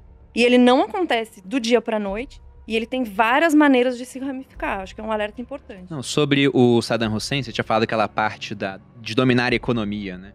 Eles colocaram aqui como se fosse três passos. Primeiro, nacionalize o que for valioso. Ele usa a seguinte frase: se for valioso, deve ser do Estado. Só que o Estado é o tirano. né? Aí o segundo c'est ponto, moi, como diria o segundo ponto é coloque Luiz os seus no 14. comando. Você coloca os caras no comando e o terceiro é aí você controla o do comércio. Estado total. Você controla o preço, você faz mais estoque, deixa o preço subir, você cobra impostos. E o ponto é, é, tem um, um exemplo dado pelo filho do Milton Friedman, eu esqueci o nome dele. Ele tem um exemplo que é muito bacana, onde ele fala assim, né? Perguntaram pra ele uma vez, por que as pessoas, elas são a favor do aumento do Estado? Aí ele conta uma história sobre um círculo de 100 pessoas, onde um político vai passando pelo círculo e pegando uma moeda de cada pessoa. E depois que ele acaba de dar uma volta, ele pegou 100 moedas ao todo, só que uma só de cada pessoa, né? E quem liga para uma moeda? Aí ele pega metade dessas moedas e sorteia alguém. E vai fazendo isso. Então, após 100 voltas, cada pessoa perdeu 100 moedas, mas foi perdendo aos pouquinhos, uma de cada vez. E ganhou, se toda vez é sorteado alguém diferente, 50 moedas. Então, por mais que seja um jogo de expectativa negativa, onde você perde 100 para ganhar 50, como a perder aos poucos e o ganha de uma vez, muita gente, se não parasse pra pensar, ainda seria a favor da manutenção daquele jogo. Mas é isso, Porque é interessante. exatamente isso que acontece. Quando te cobram imposto, você vai perdendo um pouquinho de cada vez. Principalmente se você for pobre, porque não paga imposto de renda, paga imposto sobre consumo. Você nem vê perdendo. Fora a E a- inflação. E- exato. E é, a inflação é tirar essa moedinha. Só que na hora que você ganha, você é atendido no SUS, você pensa, olha só, mas tem o SUS. É de graça. Na hora que você consegue colocar o seu filho Ah, numa escola errado. pública, olha só, mas tem a escola pública. Então você perde um pouquinho todo dia, e quando você ganha, você ganha de uma vez, e fica Mesmo a favor da manutenção menos, desse é. E aí eu te pergunto, na Alemanha, por exemplo, é, você paga 50% de imposto na folha. do- Vale a pena. Tudo bem lá, a rua é limpa, é seguro e tal, mas. Mas aqui também é. Você mesmo falou. Aqui defina, defina Aqui aqui. Alphaville é. Aqui, né, essa É. rua, eu falei, essa rua. É, aqui o pessoal tá pensando no Brasil. Eu achei bonito. Eu zoei, eu zoei. Tô zoando, gente. Pra acabar o Saddam Hussein, ele Vai. coloca um último, dois últimos pontos. Domine a técnica da manipulação, né? Que ele fala que era um cara extremamente manipulador. E todos são dispensáveis. O Saddam Hussein, ele matou os próprios genros. Ele matou os próprios E ficava de genros. lição também. Olha o que eu posso fazer até com quem é relacionado a mim, né? Exatamente. E ele julgava que um desses poderia ser o sucessor dele, né? E só veio a sair do poder o, o Saddam Hussein porque os americanos uma hora falaram, não, vamos tirar o Saddam Hussein do poder. Na, na época, falaram que era por conta de armas de destruição em massa, que nunca foram achadas. Só que o ponto é que o Saddam Hussein estava começando a negociar petróleo sem 100 dólares. E o grande trunfo dos Estados Unidos é que depois que o dólar ele parou de ter lastro em ouro, porque o dólar tinha lastro em ouro e o restante das moedas tinham lastro em dólar, até 71. Quando isso acabou, o pessoal começou a a não ligar muito pro dólar. Então o que, que os americanos fizeram? Chegaram nos sauditas e falaram: olha, vamos negociar petróleo em dólares. É, vocês ganham esses dólares do petróleo, mandam pra gente e compram títulos públicos americanos e virou o esquema dos petrodólares. Se o petróleo só pode ser negociado em dólares e todo mundo precisa de petróleo, todo mundo precisa de dólares. O Saddam Hussein falou: eu vou tentar negociar petróleo em, em outra moeda. É, e no caso do Gaddafi é que ele começou a ser um centro ali também para terrorismo, né? é, ele começou a financiar umas organizações. Ele, ele tomou Ele um contra-ataque ele- do Reagan lá por causa disso. É, é, o- o Reagan até falou, né? Tipo, ah, vocês nunca vão matar americanos e ficar por isso mesmo. E foi numa uma boate que rolou isso. Eles, eles jogaram uma bomba e foi financiado por grupos ali do. Foi na Alemanha. Foi na Perto Alemanha. do. é, na Alemanha. No, do, do, do Sim, amor. Foca aí no. no Eu tô nos focando, pontos. tô indo ponto a ponto. Ah. O terceiro seria o Idi Amin. Ele fala reine pelo terror. É, e o Idi Amin, ele deu um golpe militar, ele ficou no poder em Uganda de 71 a 79. O primeira tática fala sobre acobertar a violência, porque no começo, embora ele fosse um cara violento, o presidente anterior falou que ele era uma bomba relógio, né? O Milton Obote falou isso, Obote falou isso É. dele. E esse camarada era um fascínora, era um fascínora, só que ele era muito bom é, nas entrevistas, ele era muito carismático. Tanto que o apelido inicial dele era o Gigante Gentil, porque ele era um Ah, cara grande. Bonzinho ele. Um amor. Uma candura de pessoa, né? Desde que você não Fofinho. contrariasse.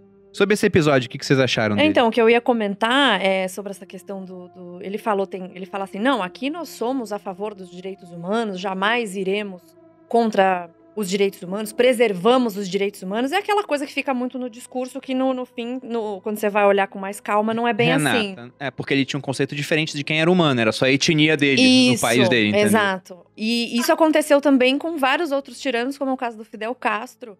É, você pega as, as entrevistas dele no começo, tem uma entrevista que é muito boa, até coloquei para os meus alunos no curso, tem- tá no meu Instagram também. É, que ele fala assim, numa entrevista nos Estados Unidos, ele fala assim: Eu não sou comunista, eu não sou contra os direitos humanos. Aí o cara pergunta: Mas não houve fuzilamentos? Alguns, mas, Alguns. mas eram criminais Pouca coisa. eram, eram, é, eram, eram, eram crimina é, criminosos. Então foram alguns, not so many, ele fala assim, ele tem dificuldade de falar inglês, ele tá falando com, com a tradutora. E aí é, é, o cara fica me- meio que instigando ele assim, não, mas eu não sou comunista de jeito nenhum, eu sou a favor dos direitos humanos, e isso e aquilo. E é sempre o contrário. Então as pessoas também são muito ligadas com o que a pessoa fala, com o discurso que ela fala, e não com as ações que são tomadas. E fazem um malabarismo doido pra justificar, não, mas é que veja bem, não, ele é a favor, ele é um humanista, como disse esse professor marxista aí, a favor de matar o povo que é contra revolução socialista. É, e tem o discurso na ONU do Che Fuzilaram, Guevara, mas lágrimas escorreram dos olhos que em 1964 Che foi na ONU fazer um discurso, que ele foi aclamado, inclusive dizendo, fuzilamos, sim, fuzilamos, vamos continuar fuzilando, porque isso é o que vai fazer a revolução e tal. E aconteceu isso na União Soviética com Lenin, quando ele foi questionado por um comissariado de justiça que começou a falar: "Ah, Eu acho que tá meio agressivo isso aqui demais, a gente tá matando muitas pessoas. Ele falou: Bom, então vamos fazer o seguinte: vamos chamar de comissariado de extermínio social e acabar logo com isso. Porque você é pra isso mesmo, é pra exterminar as pessoas que não concordam. Mas bota um social no nome fica mais legal. Social, democrático. Coloca tudo Conselho aí, de um Extermínio jeito. Cidadão. Acabou, aí fica legal, pô. Social. Mas esse é, é o item número dois. Acabe com os rivais. Depois que você acaba com os rivais, não tem mais oposição. Você começa a ficar cada vez mais poderoso. Só que o Idi Amin, ele cometeu um erro no país dele. Que é, é um erro que ele pode ser cometido por tiranos, né? Que é a questão de que pra aumentar a popularidade, você precisa de um inimigo em comum, certo? Ele arranjou um inimigo em comum. Os ugandenses indianos, né? Que eram descendentes de indianos os asiáticos. Só que ele expulsou o inimigo em comum. Agora acabou o inimigo. Qual que é o próximo inimigo? Ele E a foi lá e declarou guerra. economia, ainda por cima, E a economia ruindo. é. O que, que ele fez? Ele declarou guerra a um vizinho. A Tanzânia. Só que quando você declara guerra, declara alguém que você possa vencer. E a Tanzânia Hum. acabou com eles. E ele perdeu a guerra. Então ele fugiu para a Arábia Saudita e morreu na Arábia Saudita. Mas o Saddam Hussein, por exemplo, assim que ele chegou ao poder, em 79, ele declarou guerra ao Irã. Também para aumentar a popularidade. Porque é um inimigo em comum. E as pessoas precisam se unir, né, em torno daquele bem comum, da pátria e tal. Eu vi um, um filme agora, junto com a Malu, da Amazon Prime, chamado. O nome em português é Sem Remorso, que é aquele ator que faz o, o Creed, Sim. né? O, o Michael B. Jordan, acho que é isso, né? Que é um touro, Touro, assim, ele é forte pra cacete, né? E o filme é, é bom, assim. E no filme. Eu vou contar o final do filme É aqui. né? melhor não. ah, amor. sacanagem que eu tô ao final do filme. Me- E o filme é bom, Mas não o filme conte. gi- gira em torno disso, né? Nessa questão de que um inimigo em comum tá uniria o povo. hoje. uniria o povo. Só que o Idi Amin errou e escolheu um inimigo em comum que venceu ele, porque ele dominou o território, ele impôs um, um governo pelo terror, né? Reine pelo terror, foi o que ele fez. Torturava as pessoas, aparelhou o Estado com pessoas da etnia dele. Só que o exército dele aparentemente era muito bom em torturar o próprio povo, mas não tão bom assim em guerrear contra um, um país vizinho. E aí, pensando nisso, eu só, eu só consigo pensar agora no que tá rolando lá no, Afeganistão? no Afeganistão. E até falei pro Bruno, né, antes da gente começar, eu falei, você acha que lá vai, vai ser uma tirania? Só falta um grande líder, né? Porque todos os outros. É que no caso As deles lá é um outras pouco coisas- diferente, né? Porque você não precisa ter exatamente um. Eles têm vários líderes que, Uhum. se um é morto, o outro assume no lugar. Não, tal- talvez já tenha uma figura central. gente não é só conhece, a gente que não talvez. conhece. É só a Mas gente parece não que eles são várias tribos, né? Eles meio que se odeiam também ali. Eles É se uma- matam, É brigam uma entre puta eles. de uma zona, né? É um- O Oriente Médio é uma puta de uma zona. Essa complicado. história é bem complexa, não é uma história simples de ser contada, mas é, é triste o que tá acontecendo. Mas ele- eles vão seguir todas essas regras aqui. Na verdade, já seguiram anteriormente, Já porque não é a primeira vez que o, o. Talibã que o Talibã vai governar o, o Afeganistão. Isso já tinha acontecido antes. Eles foram retirados do poder depois com a invasão em 2001.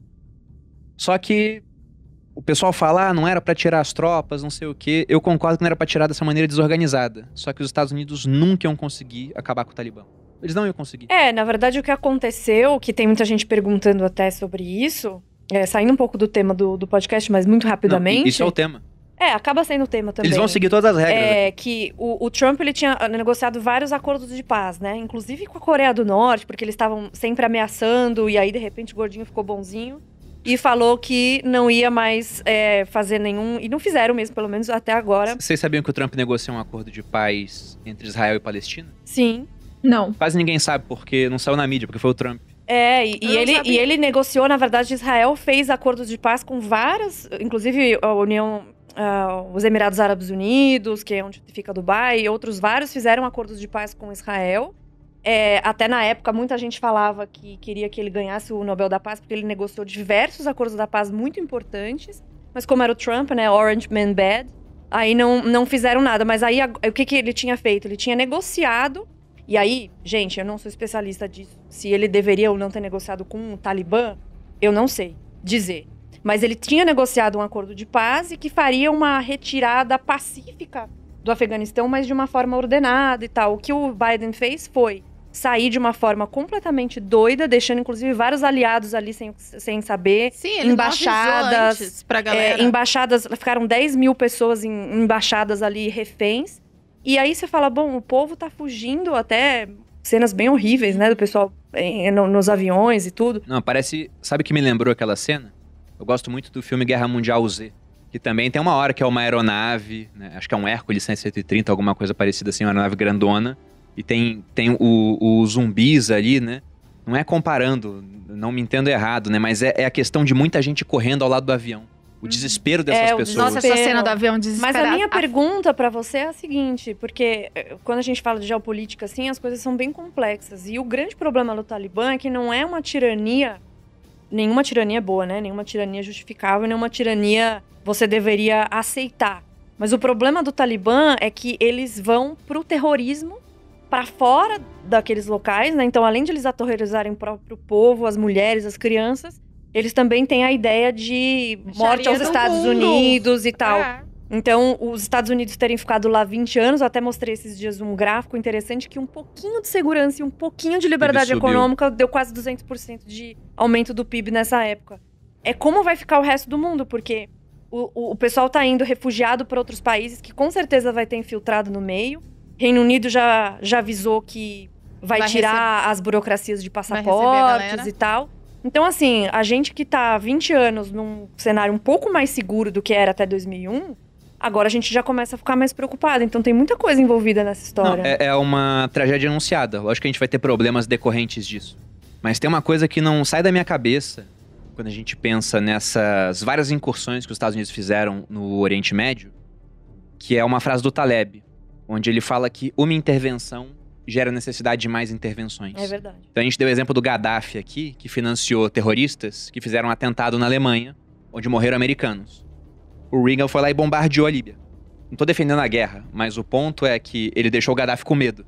Tanto que quando o Saddam Hussein caiu, o Gaddafi começou a se aproximar do Ocidente. E que aí foi o grande erro dele, que daí ele caiu. É, né? segundo o- a série, né, sarcasticamente eles falam, ele parou até de torturar as pessoas. Olha só, que bonzinho Deu liberdade de expressão, liberdade de reunião, as pessoas se organizaram e derrubaram o Gaddafi. O Reagan não foi lá e ocupou a região. Os americanos, eles simplesmente mandaram o exército para o Afeganistão, que é o local conhecido como cemitério dos impérios. Desde Alexandre o Grande, o pessoal não ganha lá. Os soviéticos, o Vietnã dos soviéticos, foi no Afeganistão. É o filme do Rambo. O Rambo tá combatendo no Afeganistão, são soviéticos tomando um pau dos afegãos. E nessa primeira intervenção, onde eles fizeram essa guerra, né, por procuração, os americanos financiando os afegãos, eles treinaram um cara chamado Osama Bin Laden. E decorrente disso, nós tivemos os atentados em 2001. Ou seja, uma bola de neve de intervenção. Nunca acaba, é sempre uma consequência. E deixa eu fazer só um adendo sobre Por isso, favor. que eu vi um- uns posts aí na internet falando assim, nossa, porque quando era o governo marxista no, no Afe- no Afeganistão, as mulheres usavam mini e tal. E o que aconteceu foi, tinha um rei no Afeganistão, aí entrou um cara que tinha mais essas visões é, socialistas, ele fez algumas reformas, inclusive em relação aos direitos das mulheres, só que a invasão dos soviéticos só foi depois, só foi em 78, 79. Então, esse governo inicial que eles chamam de governo marxista, que era mais alinhado com esses valores socialistas que fez algumas reformas, eles ainda foram invadidos pelos soviéticos depois. E foi com, com essa ideia de expulsar os soviéticos que os americanos vieram e acabaram armando o que eles chamavam de jihadistas, né? Que formou essa, esse pessoal terrorista fundamentalismo, eh, fundamentalista islâmico. Então, é uma história super complexa de intervenção de todo mundo. Só que sempre tem alguém que vira e fala assim: não, mas olha como a vida era boa é, com os soviéticos no poder ou os marxistas no poder. Tava todo o resto do mundo na merda. Tava todo mundo é, se ferrando com a mesma ocupação que aconteceu em vários lugares: fome, miséria, caos, bálticos, leste europeu. Não, mas no Afeganistão era legal porque eram soviéticos. Não, é, foi tudo cagado ali naquele lugar. Impressionante. Não, e, e não era legal e agora talvez fique muito pior. Porque a questão é que o Talibã saiu desfortalecido. Agora eles têm mais armas. E foi um vexame, né? Foi um vexame dos americanos, foi um segundo Vietnã. Até compararam as cenas da evacuação de Saigon, Saigon. né, com o que estava acontecendo agora. E por que, que eu digo que eles não teriam sucesso lá durante esse conflito? Primeiro, porque é uma região onde ninguém ganha, porque é horrível você lutar em um terreno montanhoso. Então, teu adversário ele consegue se esconder, ele faz guerrilha, que é o que os caras são muito experientes em fazer. Ele tem conhecimento do relevo, é uma região desértica. Então, é uma guerra onde o invasor ele tem muita desvantagem. Você pega a arte da guerra, escrita por Sun Tzu, ele já colocava lá, jamais ataque de frente pra uma colina. Né? Porque desde aquela época, o cara que que defende tem na atrás. região alta, ele tá em Ele vantagem, ganha. pô. Ele tá em vantagem. E o outro ponto é que, se a gente for pegar o histórico de tentar estabilizar um país através de uma intervenção estrangeira, ele é horrível. Não costuma dar certo. E um exemplo que eu dou agora é o do Haiti. Porque nesse a gente participou. Durante o tempo que eu tive no exército, desde quando eu entrei até quando eu saí, o exército brasileiro mandava missão de paz pro Haiti. Durou de 2004 a 2017. 13 anos de intervenção no Haiti, feitos pela ONU e comandados pelo Brasil, para estabilizar o país. Saiu em 2017. Comandado pelo Brasil para estabilizar o país. Já tá errado aí, desculpa. Mas o resultado foi, foi interessante, só que acabou faz quatro anos. O que aconteceu agora? O que aconteceu no, no Haiti esse ano? Julho, dia 7 de julho. Mataram o, pre- o presidente Jovenel Moïse na casa dele. E a gente tá falando do Haiti. O, o Haiti tem uma guerrilha interna, né? Tráfico de drogas, mas não tem um talibã lá dentro. E mesmo assim, você não consegue estabilizar o país. Agora, imagina um país muito maior, desértico, montanhoso, com um pessoal muito mais interessado em tomar o poder. Extremista num nível assim, tipo, Extremista a gente tá hum, pronto pra Bizarro. morrer É. por essa guerra, né? Porque uma coisa é o cara querer tomar o poder e ninguém quer morrer de nenhum lado. Agora, esses caras, você pega 100, Eles 200, não são tão 500 prontos mil como eles e eles estão eles estão prontos pra se explodirem em qualquer lugar. É é uma, uma guerra muito complicada. É muito complicado. E com certeza o Talibã vai fazer lá a mesma coisa que o Gaddafi fez, que é o item 5, que é o cria uma nova sociedade.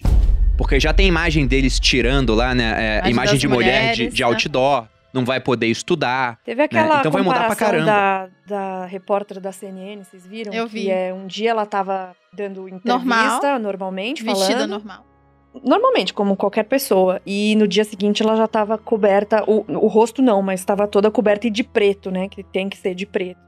Então é, é- E assim, muitos homens fugiram e deixaram as mulheres e as crianças.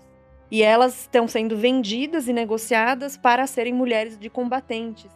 Então, assim, é um negócio muito triste. E, assim, depois a gente vai ver os movimentos coletivistas, feministas, principalmente, é, não se incomodam muito com isso, aparentemente. Até a Marcha das Mulheres nos Estados Unidos foi comandada durante bastante tempo por uma mulher chamada Linda Sarsour, que é de origem palestina e que fala abertamente que ela queria imposição da Sharia nos Estados Unidos. O que não faz sentido algum. É. Nenhum. E ela vai pra lá pra ter liberdade de expressão e aí fala: não, a Sharia é muito boa porque não tem lei de usura, por exemplo. Ou porque por que, que vocês querem dirigir vocês mulheres se lá tem maternidade, aquela lei de, de licença maternidade paga por 12 meses, uma coisa assim. Então, esses valores também, eu volto a dizer, como tá tudo interligado com a nossa história atual. A gente fala assim, nossa, isso tá muito distante, a tirania do Hitler, uma coisa nada a ver, que nunca mais vai acontecer, a tirania do, do, do Stalin. Cara, tá muito mais próximo do que a gente imagina. Ah, a primeira tática que ele coloca aqui no item 5 para criar uma nova sociedade é seja a lei. Você altera a lei, o que era errado agora é certo, o que era certo passa a ser errado. E aí eu te pergunto, como que isso é diferente de você ter um judiciário que manda em absolutamente tudo e se inter interfere em absolutamente tudo? É, um outro, é uma outra forma de tirania. E é uma tirania complicada, como já diria Rui Barbosa, a pior ditadura é a do judiciário, porque não há quem recorrer. Então, Não volto a dizer, recorrer, está né? próximo. É, a maionese tá azedando aqui também no Brasil, né? Não, sobre isso do, do seja a lei, quando acabou a Segunda Guerra Mundial, passou um tempo, começaram aqueles julgamentos, né, dos crimes de guerra, é Nuremberg, não era? Uhum. E vários dos nazistas que foram presos respondiam às acusações simplesmente falando: "Mas eu só estava fazendo meu Cumprindo trabalho, ordens. Cumprindo ordens e aquilo era legal". E eles tinham subvertido Lá, né? tanto a noção do que era lei que eles estavam amparados pela lei. Só que era uma lei, né? é- Era tudo positivado ali, estava escrito na- na- nas leis de fato. Só que era totalmente de uma concepção, juiz natural da lei, né? Daquilo que a gente pensa assim, não, isso aqui é certo. Só que lá o certo era, olha, a propriedade de um judeu, então não é mais dele. Agora é nosso. E aí tem aquele livro muito bom do Bastiat, né? A lei, que é nem tudo que tá na lei necessariamente é bom, né? A gente Não. precisa saber questionar essas coisas. Aqui no Brasil, a escravidão já teve na lei, pô. Sobre a sensação. Eu acho que uma coisa que você mesmo me falou é sobre o fato. Isso que você tava falando deles mudarem as leis, né? E lá, quando Hitler tava no poder e tal, eles mudaram tanto as leis. E eu acho que hoje em dia, o próprio povo alemão, eles meio que se justificam, não sei, falando que aquilo tava na lei e meio que negando o que acontecia. Eles não querem muito lembrar o que acontecia. Eu tenho curiosidade de saber como que é isso. Eu já ouvi Kim, falar que tem um mito do- conversa Meu com pai ele salvou um isso. judeu. Exatamente. o vovô escondeu os judeus no porão pra ajudar. Agora, essa questão de seguir ordens, quando eu cheguei na Alemanha, rapidamente eu percebi como que o nazismo se desenvolveu lá. Alguém já falou isso, não sei quem, mas que no Brasil, na- é, o bom do Brasil é que nada dá muito certo, mas também não dá muito errado, pelo jeito que a gente é. O Paulo Guedes fala isso, a gente vive num cercadinho. Bate na banda de baixo, volta, bate na de cima, volta também. Eu sou otimista, porque eu acho que o brasileiro, ele dá um jeitinho. Eu converso com o Thomas, eu falo assim, às vezes eu tenho mais esperança do Brasil por isso, porque nada dá muito errado. Por exemplo, quando eu cheguei na Alemanha, nada a ver, mas é, eu percebi logo a mentalidade dele. Uma vez eu fui num, numa, comprar um sanduíche num, num posto de gasolina. E o sanduíche era. Tinha escrito lá que tinha que esquentar. Mas eu queria comer o sanduíche frio. E eu tive, assim, discutir alguns minutos com o cara do caixa, porque ele queria, porque queria esquentar o sanduíche pra mim. Eu falei, mas eu quero o frio. Ele, mas tem que esquentar. E eu, tipo, mas tá na regra. tá na então... regra. Não, é nesse nível. Por exemplo, sinal vermelho lá. À noite, de dia, se tiver a rua mais deserta, ninguém atravessa. O brasileiro, eu mesmo, quando cheguei lá, eu, gente, mas não tem carro, não vai brotar o carro Vou da terra. atravessar. Vou atravessar. Eles são muito assim, se é regra, se tá dizendo na embalagem do sanduíche. É, é desde o sanduíche até o, o sinal vermelho numa rua vazia. Tudo que é lei e eu- eles não questionam nada. Então, tudo que tá acontecendo. Por exemplo, a Alemanha, ninguém fala muito, mas passou sete meses fechada. Na, na minha vizinhança, quase todos os restaurantes que eu gostava, que era assim, cafezinhos, fechados, falidos, eu conheço dois donos. Então, eu acho que a conta financeira vai chegar em algum momento. Por mais que eles tenham dinheiro, não é possível. Então, ficou muito tempo fechado e todo mundo Tá aceitava. É que, assim, o, Eles o Bruno já falou tudo. isso outras vezes e eu concordo. Países ricos têm mais tempo pra se dar o luxo de fazer Uhum. merda, né? Sim. Então, o, o- a Alemanha é um país muito rico e tal, só que da, da Europa, de todos os lugares que eu estudo, é, eu vejo que eles tiveram muitas intervenções nesse sentido, de, por por exemplo, colocar muita taxação em energia, ter essa, essa cabeça de que tem que trocar pra ontem, pra eólica e outras coisas, e isso acabou deixando a energia muito cara. E as Tá pessoas, eu, eu vi um estudo de 2015 falando sobre como teve um impacto distributivo nessa questão da energia, que as pessoas mais pobres naturalmente sentem muito, porque energia faz muita diferença na nossa vida. A diferença entre um banho quente e um banho frio. A diferença entre você cozinhar e não cozinhar, eu- enfim, várias coisas que você tem. E, e, e a Alemanha tem essa, essa, essa coisa intervencionista. Você deve sentir isso no seu dia a dia. Totalmente. Né? Sabe o que me marcou uma vez que você foi lá em casa? Quando você era dentista ainda. Pra quem não sabe, a Kim é formada em, em odontologia. Veja Uhum. esses dentes maravilhosos. E você trabalhava com isso na Alemanha na época, tava pra revalidar Ah, o- o, essa é seu boa. diploma. E a gente conversou sobre isso. Pô, por que que você não vai abrir uma clínica, não sei o quê? Sim. E você me falou que lá, pra abrir uma clínica, você tem que ver onde tem clínicas na região, porque dependendo do estado não autoriza. E há uma espécie de divisão dos lucros entre as clínicas. Se você for muito mais produtivo do que uma outra clínica, nem todo o dinheiro é seu. Vai parte pra subsidiar. É. Quando você vai fazer uma clínica, você tem que ir lá no Burger, no pedir uma autorização para a prefeitura, eles vão analisar um lugar da cidade que tem um espaço para ter. E aí tem a questão dos lucros, que sempre tem o É Novis tipo fora. franquia, só que é o, o- É. tudo você tem que fazer. E ó, mesmo assim, eles ainda são o 29 país mais livre economicamente do mundo. Então, assim, você vê que tem muita intervenção em determinadas coisas, mas eles preservam muito é, propriedade privada, pelo que está dizendo aqui, tem efetividade judicial, integridade do governo. Uma coisa interessante que eu acho que é um paralelo disso que você estava falando. É que tem ponto aí de endividamento, É, também eficiência fiscal. sim, sim, então pode ser tem- que seja menos, menos do- livre, mas do- o Estado é mais eficiente. Exato, e também você tem um gasto menor em relação ao PIB. Tem várias coisas aí Você que estava são, olhando o na ranking conta. da, da Heritage Foundation. Da Heritage Foundation. E, e, e o que eu ia falar é o seguinte: tem- as pessoas, às vezes, nesses países mais desenvolvidos, como é o caso da Alemanha, eles seguem muito a lei meio que sem pensar, porque tem também integridade maior do governo, é, no sentido de menos corrupção. Então, eles têm uma ideia de que o governo, por mais que É às vezes eficiente. esteja fazendo, ele é mais eficiente. E, obviamente, que nenhum Estado 100% vai querer somente o bem das pessoas, que é o grande problema que as pessoas têm de achar que o Estado vai tomar conta delas e tal, fica aquela coisa paternalista. Mas tem uns índices que comparam isso, integridade do governo e o índice de transparência, que é o de corrupção internacional, com a, a- a- o quanto que as pessoas confiam nesse Estado. E aí, assim, se o Estado falar pra eles, aqui no Brasil, o Estado virar e falar, ah, agora a gente vai colocar uma lei de tal coisa. Meio que ninguém respeita. Primeiro que tem um monte de lei, é tudo bagunçado etc. E como o governo é muito corrupto, você tem uma, uma cabeça muito de corrupção, as pessoas falam assim, ah, isso aqui não, não vou fazer, entendeu? Ah, E Aqui como no que Brasil- explica para um alemão a expressão que a gente tem? Essa lei não Exato, pega. isso que eu ia falar. Aqui no Brasil tem a gente lei, tem mas isso. não, não, Não usa. pegou. A lei não pegou. Lei pra inglês ver, né? O, agora, sabe uma coisa surpreendente? Quando eu cheguei, na- eu tinha, eu, eu descobri na Alemanha que eles pensam que o governo é corrupto. Isso daí eu, É mesmo? é, é uma coisa que eu também pensava. E se eu, eu- todo mundo que eu converso lá é o governo é corrupto, rouba, a mesma coisa, assim. Mas ao mesmo Vai- tempo que é que eles comandam É, então tudo. por isso É que eu acho doida. que é uma coisa da mentalidade. Por exemplo, eu não sei se chegou aqui no Brasil, mas agora com a pandemia tiveram alguns escândalos de corrupção no sentido assim, tipo, o genro de algum político é, era dono da fábrica de luva, de teste. Tiveram essas entrelinhas, essas entranhas aí que, que vieram a público.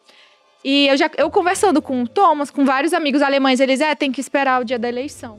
Eles não têm essa. Tipo, tudo aqui no Brasil é impeachment, é vão pra rua, não sei o que. A gente tá mas mais olha envolvido. também, mas, mas não é que a Mas- gente tá mais envolvido, a gente já presenciou coisas muito mais absurdas também, né? A corrupção que tem no Brasil, aqui nada é notícia porque todo dia tem uma notícia nova. Depende do que a gente fala de Todo absurdo. dia. Eles presenciaram muitos absurdos lá Ah, também. não, sim, mas eu digo ne- nessa parte mais é, atual da história, em, em termos de, de governo corrupto, tipo, não teve uma lava-jato na Alemanha, um- uma estatal. Mas teve um nazismo, que é uma foi- coisa bem Não, pesada. mas aí- Sempre vai existir. Eu tava dando uma olhada. É, então, vou- eu vou ainda estamos sem o- saber. Por isso que eu só acho assim que a gente ainda não. Eu ainda não consegui bater o martelo. Alemão é assim por conta disso. Ah, tipo, tá. essa questão de, da teoria. Eu também tinha essa teoria. É porque eles confiam. Mas não. Não, é. É porque eles confiam mais. É é porque confiança não é 100% ou zero, né? Há toda uma gradação Acho lá no meio. meio, ro- meio cartesianos, robóticos assim. não- Então, e, e, por exemplo, vai ter corrupção no governo? Com certeza vai, né? Eu tava olhando livros no colocar. Japão tem. Exato, no meu clube do livro. E o que que eu vi? Eu tava procurando títulos antigos, né, porque eu gosto de livro velho. E tem um do Heródoto, que é, é um, um- Ele coloca três personagens pra debater sobre formas de governo. Aí tá lá o rei Dario, da Pérsia, e tem outros dois, né? Um é o, o Onazis e o outro é o Megabizo. E cada um defende uma forma de governo e fala mal de outras duas. Então o Dario, por exemplo, que era um monarca, defendia a monarquia e falava mal de uma oligarquia ou uma aristocracia e da democracia. Aí você tinha, acho que era o Onassis defendendo, não vou lembrar quem defendia o quê, mas um defendia a democracia e o outro uma oligarquia. E os argumentos sempre eram esses, né? Ah, o monarca tende a degenerar e utilizar o Estado para si mesmo. Numa oligarquia, sempre alguém vai querer ter mais poder, né? Isso vai gerar conflito e também no final os oligarcas vão trabalhar a favor deles mesmos. E na democracia vai ser tanta gente dando opinião, tanta confusão que o negócio não vai andar e vai ter briga, até que vai surgir um monarca para impor a ordem, como se fosse uma visão meio cíclica. Assim, então tudo que a gente discute sobre governo hoje, né, você pega essas obras do século V a.C. e elas são extremamente atuais, no sentido de que sempre vai ter problema. Só que eu acho que um alemão confia muito mais no governo dele do que a gente no nosso. Mesmo que ele reclame, que ele fale assim, ah, eu É, acho que tem. É, é- é muito diferente daqui, porque é, você pega todos os escândalos de corrupção, a gente, a gente não consegue nem elencar. Se eu falar pra você, pe- pega todos os escândalos grandes de corrupção dos últimos 10 anos. Cara, eu nem Lembro de É tanta tantos. coisa. E por isso que aqui vira é, Mensalão, notícia é velha, fica, é, vira notícia velha rápido. Porque tem tanta coisa. Todo dia tem uma coisa diferente. Uma coisa meio maluca. Bom, vou voltar à pauta aqui. E chegamos no último episódio, que é o 6, que é o Governe para Sempre, que conta a história da dinastia Qin, que está no poder aí praticamente desde o final da Segunda Guerra, já na terceira geração, e aparentemente ficará por muito mais tempo. Porque Quem onde que vai outros. invadir, né? Não, a- além do. Ó, por exemplo, o Saddam Hussein. Boa, boa essa pergunta da invasão. O Saddam Hussein caiu com uma invasão. Senão talvez estivesse lá até hoje, né? Ou tivesse deixado, por exemplo, um descendente no poder. O Idi Amin caiu porque declarou guerra. E aí perdeu a guerra. O Hitler caiu por conta de invasão também. Ele declarou É, guerra ao declarou mundo guerra. e depois, né? fudeu. É, o- os soviéticos chegaram em Berlim, logo depois os aliados, então ele perdeu nas duas frentes. Você pega o Gaddafi, ele não declarou guerra e perdeu, mas ele começou a ficar mais liberal. Então, parou de torturar as pessoas, ele deixou as pessoas terem mais liberdade, se organizarem e tiraram Só ele. que ao mesmo tempo ele também estava, que nós falamos agora há pouco, estava ajudando, financiando movimentos insurgentes terroristas. Que, e foram se tornando terroristas ao longo do tempo e chamou a atenção dos Estados Unidos, né? Mas depois ele já estava fora disso, mas ele tomou a dele por causa disso. O Stalin governou até a morte. né? Foi extremamente longevo no poder, só que ele não deixou um descendente no poder. Você vê que a família Kim fez tudo certo onde os outros erraram. Verdade. Certo assim, né? É, certo pro mal. Certo Sim. para o mal. Eles acertaram em tudo onde os outros erraram. E eles foram incrivelmente eficientes nisso. Porque se a gente for pensar da seguinte maneira, a China, há pouquíssimo tempo, ela proibiu empresas de educação de terem lucro. A China, do nada, chegou e tem empresas listadas em bolsa. E por quê? Porque sim, porque eles podem. Exatamente. Porque eles querem controlar a educação. Pelo que eles falaram, lógico que tem essa questão. Controle a educação, doutrine, né? A juventude, que é o que o Gaddafi e vários outros faziam. Mas eles falaram lucro, que o custo de se criar um filho na China tá muito alto. E como eles fizeram um desastre com aquela política do filho único durante praticamente 30 anos aí, o que acontece é que hoje você tem menos população jovem comparada à população idosa. Aí você pensa, por exemplo, em um filho único que tem os pais e os avós vivos. É uma pessoa pra ajudar a sustentar seis. E tem muito mais homem do que mulher, às vezes não consegue casamento. E quando casa, os índices de natalidade no mundo estão caindo. Né? Então, por conta disso, estão com dificuldade. E aí eles falaram: não, isso aí tá acontecendo Isso porque eles têm um porque bilhão de pessoas. tá caro é, criar filho. Então vamos baratear, simplesmente proibindo empresas privadas, de educação privada, de terem lucro. Só que o ponto é que a única empresa que vai sobreviver sem dar lucro é uma é empresa estatal. Então eles praticamente nacionalizaram Financiada com dinheiro a educação estatal. Nacionalizaram a educação e vão dominar a educação. Só que eles demoraram muito pra fazer isso.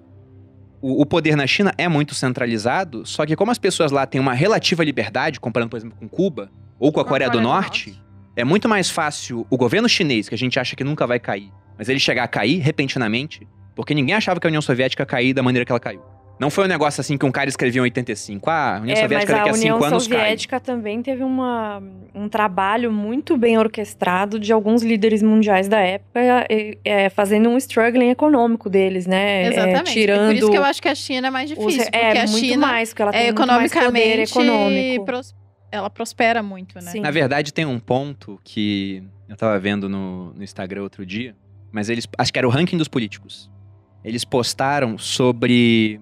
O Reagan ele começou uma aproximação pacífica ali com a, a União Soviética, tem aquele discurso dele, né? Do Gorbachev. É, Mr. Gorbachev, down, this tear wall, down this wall. que é incrível, né? Sobre o muro de Berlim, que caiu repentinamente, não foi um negócio planejado.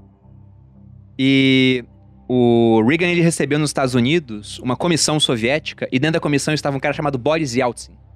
E o Yeltsin foi o primeiro presidente da, da Rússia, né? Quando caiu a União Soviética. E nessa comitiva, o Yeltsin foi visitar, né, algumas cidades e teve uma hora que ele foi visitar uma cidade no interior. Ele foi num mercado no interior dos Estados Unidos.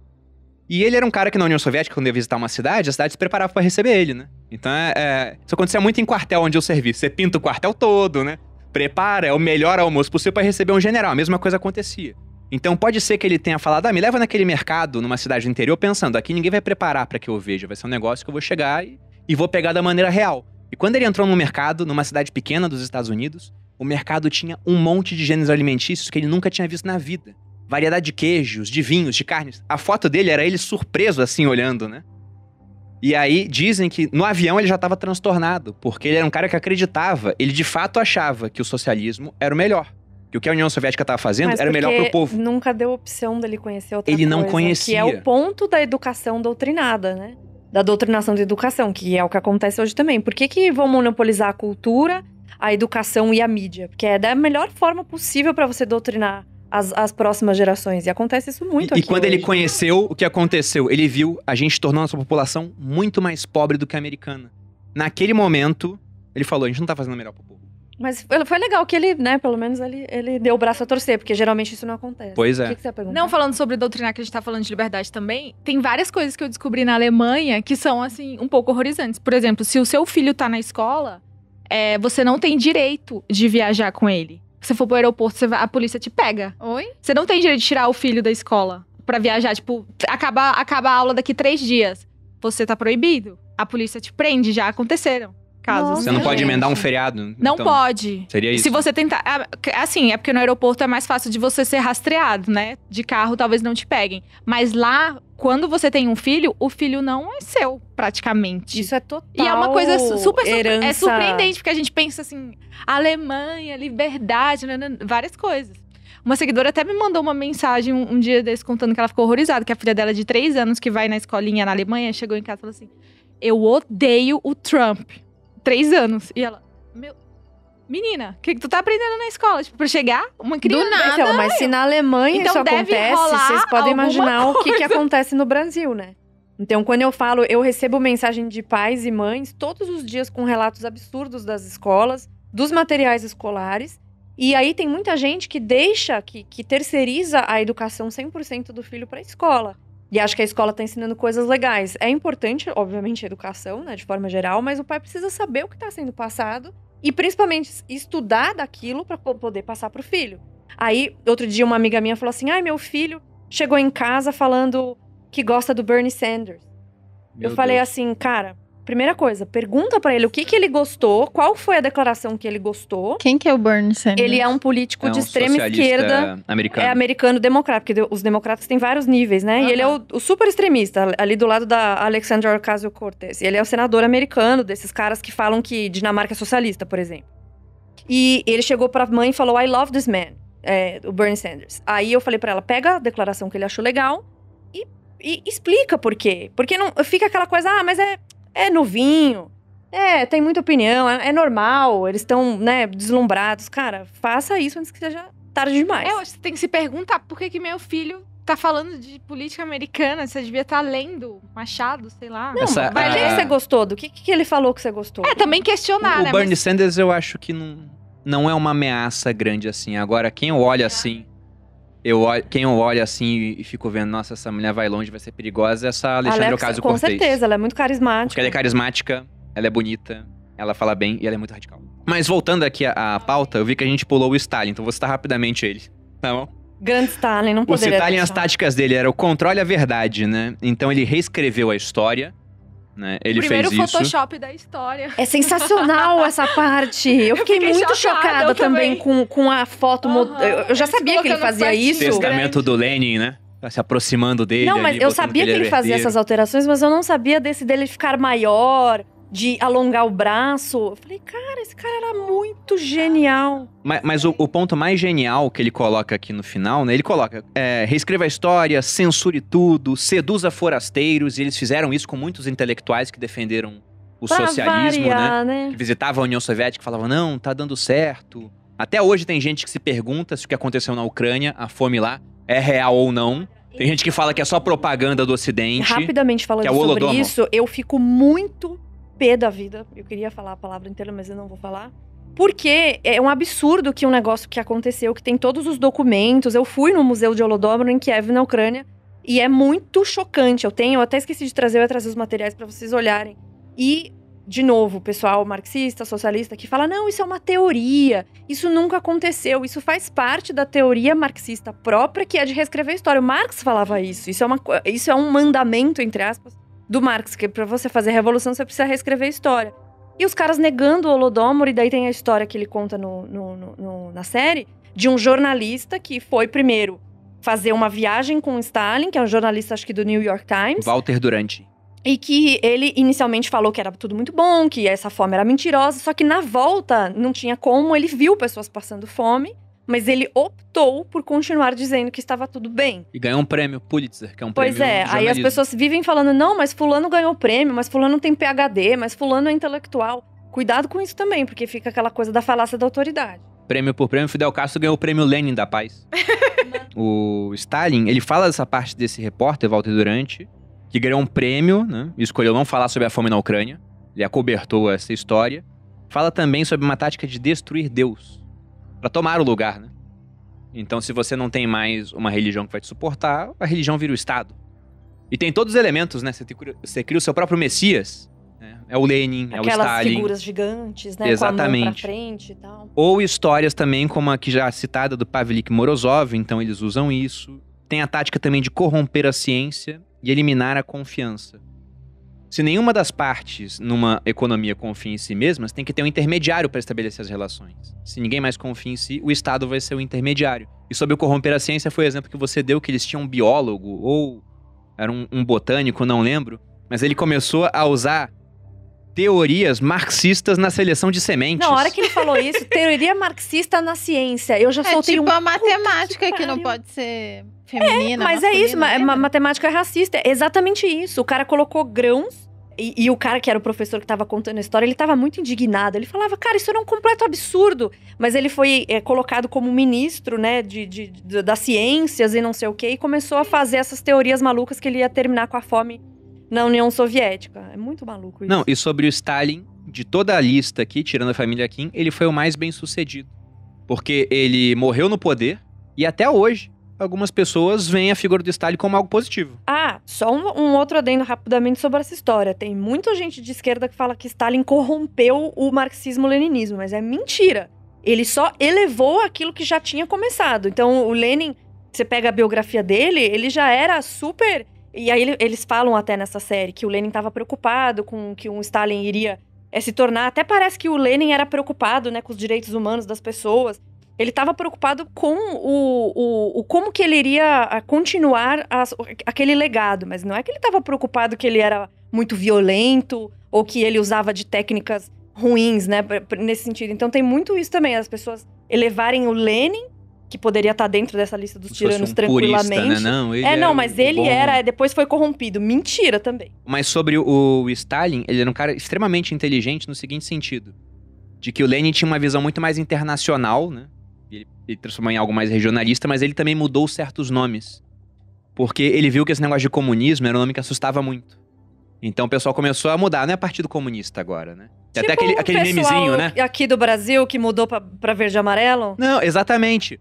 Ele viu lá, sabe aquele meme que é assim, vamos colocar o. o, é, vou fundar um partido comunista. Aí o pessoal fica cara de bravo. Vai ser o Partido dos Trabalhadores, aí a cara tá normal. Ei, Então ele começou a ver, ó, vamos trocar termos como comunismo, não é mais comunismo. É socialismo, ou melhor ainda, social-democracia. Que aí ninguém chia, entendeu? Então agora vamos colocar esses termos. Ele alterou a, a- a parte de propaganda. Bom, voltando à família Kim, acho que foi um episódio muito bom também. E a parte que eu mais gostei é como eles conseguem ter o seu próprio mito fundador. E é incrível, né, a história que eles contam. E acho mais incrível ainda se as pessoas de fato acreditarem naquilo. E quando a gente olha a morte de alguém da família Kim, Você eu fala, eles acho acreditam. Então, que eles eles de acreditam. fato acreditam. E Mas o mito é todo eles não- falsificado. Se eles não conhecem nada além daquilo, gente, é tudo Não, maquiado. mas eles alopram coisas do tipo, ele não vai ao banheiro, ele é, um- ele é uma pessoa tão santificada que o corpo dele não ele espelha. inventou o hambúrguer, é, É. sensacional. O- Eles acham que ele é o santo próprio mesmo, nascimento que ele dele. é Deus, sei lá. Eu vou falar sobre o, o Kim Jong-il, que é o pai do Kim Jong-un, ou seja, é o do meio, né? Que É o foi esse ministro, gordinho. é o segundo. Ele foi esse ministro da propaganda do pai dele, muito eficiente, tanto que ele não era o herdeiro original e acabou assumindo depois que o, o pai morreu. E teve uma hora que ele viu que ele tinha construído o mito do pai dele muito bem. E se você pega, na história, há muita importância dos mitos fundadores. Você pega Roma, por exemplo, né? Tinha a história do Rômulo e Remo, quando Roma cresceu muito, eles quiseram mudar o mito fundador. Aí veio a Eneida do Virgílio, que falava que os romanos eram descendentes dos troianos. Então tinha lá a história do Enéas, né, um dos poucos sobreviventes da Guerra de Troia, que chegou até a Península Itálica. Ele era filho de Afrodite, era um, um semideus, e ele que teria dado origem a uma Roma no final das contas. E lá na Coreia do Norte ele falou: se meu pai já tem o mito dele, agora eu preciso do meu. E no mito do Kim Jong-il, fala que durante a Segunda Guerra, quando o pai dele estava combatendo ali na Coreia, próximo a um monte que originalmente seria o local de onde veio Chama Os Patque, coreanos. Patque, alguma é, coisa Pak- assim. Paktu, alguma coisa Pacto, assim. é. Que foi onde veio um, um rei mítico da Coreia. Então eles estavam lá, ele teria nascido nesse monte, só que ele nasceu na Rússia. Só que como que o cara que vai governar a Coreia não nasceu na Coreia, né? Aí falam que durante o nascimento dele tava chovendo, aí veio, acho que era uma andorinha. Exatamente, veio uma andorinha no céu chuvoso. Eu nunca vi pássaro voando na chuva. Mas ela veio no, no céu chuvoso. Aí Especial, nessa essa aí. hora o céu se abriu e surgiram, não um, mas dois arco-íris no céu É uma história assim anunciando o nascimento deles. E os soldados geral, né? começaram a cantar, um negócio meio bizarro. Só que depois que ele nasceu, não parou por aí, né? Ele era tão é, sobre-humano que ele teria aprendido a andar com três semanas, Ah, a é, falar que é o com bebezinho oito. com óculos, que é sensacional essa hora. Que Ele o era bebezinho. capaz de controlar o Gente. tempo também. Teria escrito 1500 1.500 li- livros. 1500 livros. Se ele escrever um livro por semana, demoraria, eu fiz a conta aqui, mais de 28 anos pra escrever todos esses livros. Esses Mas ele livros, era um cara, ele era fudido. de fato. Ah, Até eu. É, Era uma pessoa feita de um barro mais. Não é que nem a gente, né? Esse pessoal chucro. Mas a melhor parte é isso. A única coisa que ruim ele é não que ia ele não enxergava banheiro. bem, né? Porque ele usava óculos, era o único defeito Mas dele. também não produzia excrementos. E como. o- essa frase eu achei genial. E como um presente final à humanidade, ele ainda inventou o hambúrguer. Nessa hora eu falei, meu. Falei, aí, isso é agora presidente, sim. né? Isso, é- isso aqui é Isso é presidente. É, exatamente. Isso aqui é presidente. As pessoas, são várias gerações de pessoas acreditando nesse mito, que ele é o, é o salvador e tal. As pessoas que, por algum momento, questionam aquilo, elas têm que ficar quietas, né? E até acho que uma das coisas que aparece bastante na série, não só no capítulo do, do- da Coreia do Norte, é que eles criam uma rede de pessoas mesmo leais, não só de pessoas do governo. Então, se, to- qualquer Se um tem uma um traição, é, a- eles Você informam. vai falar com alguém, você. Isso aconteceu em Cuba, isso acontece, aconteceu na na União Soviética, só que na Coreia do Norte eles conseguiram fazer isso num grau absurdo. E os, os poucos dissidentes que vêm, é, as pessoas sabem que tem horrores lá. A gente tem um partido no Brasil, que é o Partido Comunista, que soltou é, nota de apoio à Coreia do Norte. E a pessoa que faz parte desse partido foi candidata à vice-presidência do Brasil e ficou né, com uma, uma votação bem expressiva. Então é perigoso. Tá? A gente fala, nossa, que distante que tá isso. Não tá, tá perto. E essa rede de informantes. Então eu acho que isso também tem uma conexão. Esse negócio do, do- da máscara agora. Quem que faz festa, máscara, etc. As pessoas Total. começaram a se é, denunciar e falar que as pessoas estão indo contra a liberdade, não sei o que lá. Então, assim, de uma outra forma, isso é reinventado, de outras formas, de outros jeitos. Aí uma pergunta que eu deixo aqui pra vocês. Vocês acham que esses regimes eles tendem a acabar, tendem a ruir? Eu acho que nenhuma tirania dura pra sempre. O problema é que a. Nem a gente, né? Você acha que uma geração acaba? Eu acho que depende Ai, da, da população. Eu, eu, eu vejo, por exemplo, o regime cubano muito mais fraco e o chinês também mais fraco, muito mais forte que o cubano, mas mais fraco do que o da Coreia do Norte. Porque, primeiro, Sim. eles têm armas nucleares, eles Exatamente. eliminaram a ameaça de um- uma invasão pra destronar a família Kim. E além disso, a informação é um grande agente também que derruba a tirania. É, e Só que a como lá não informação tem internet. não entra lá. É o que você falou, eles, eles fizeram tudo do playbook muito bem feitos. Principalmente essa parte o da po- e, o, informação. e, o, e não, e o, o final, que é a cereja do bolo, é o poderio nuclear. Exato. Que é o Aí que mantém eles no poder, porque é, poderia acontecer uma invasão, né, da, da Coreia do Sul, ou dos Estados Unidos, ou do Mas Japão. é melhor deixar quieto, né? Mas as pessoas falam assim: ah, dane-se, deixa os caras lá e eles não estão causando. Aí veio o Trump, conseguiu esse acordo de paz é, para eles não bombardearem outras pessoas e eles estão ali. Mas eu, eu acho que é sempre uma bomba relógio, né?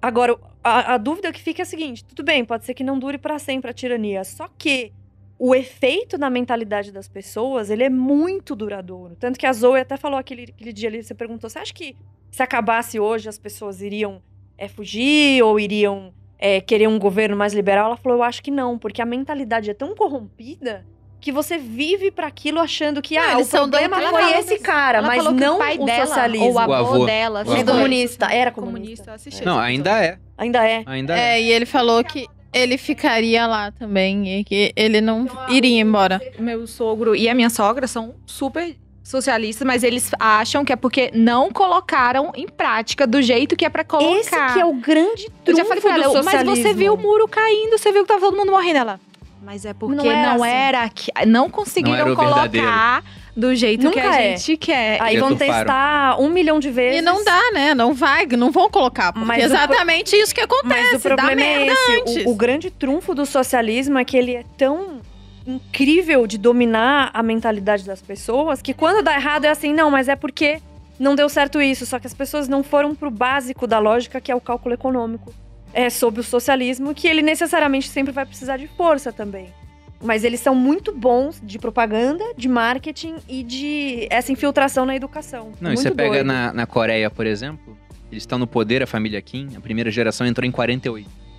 Então são 73 anos. Se o cara nasceu após 48, tem gente que nasceu e já morreu e conheceu apenas aquela realidade. Sendo que não é que nem um chinês que ainda pode viajar pra fora do país e tem um nível de comparação.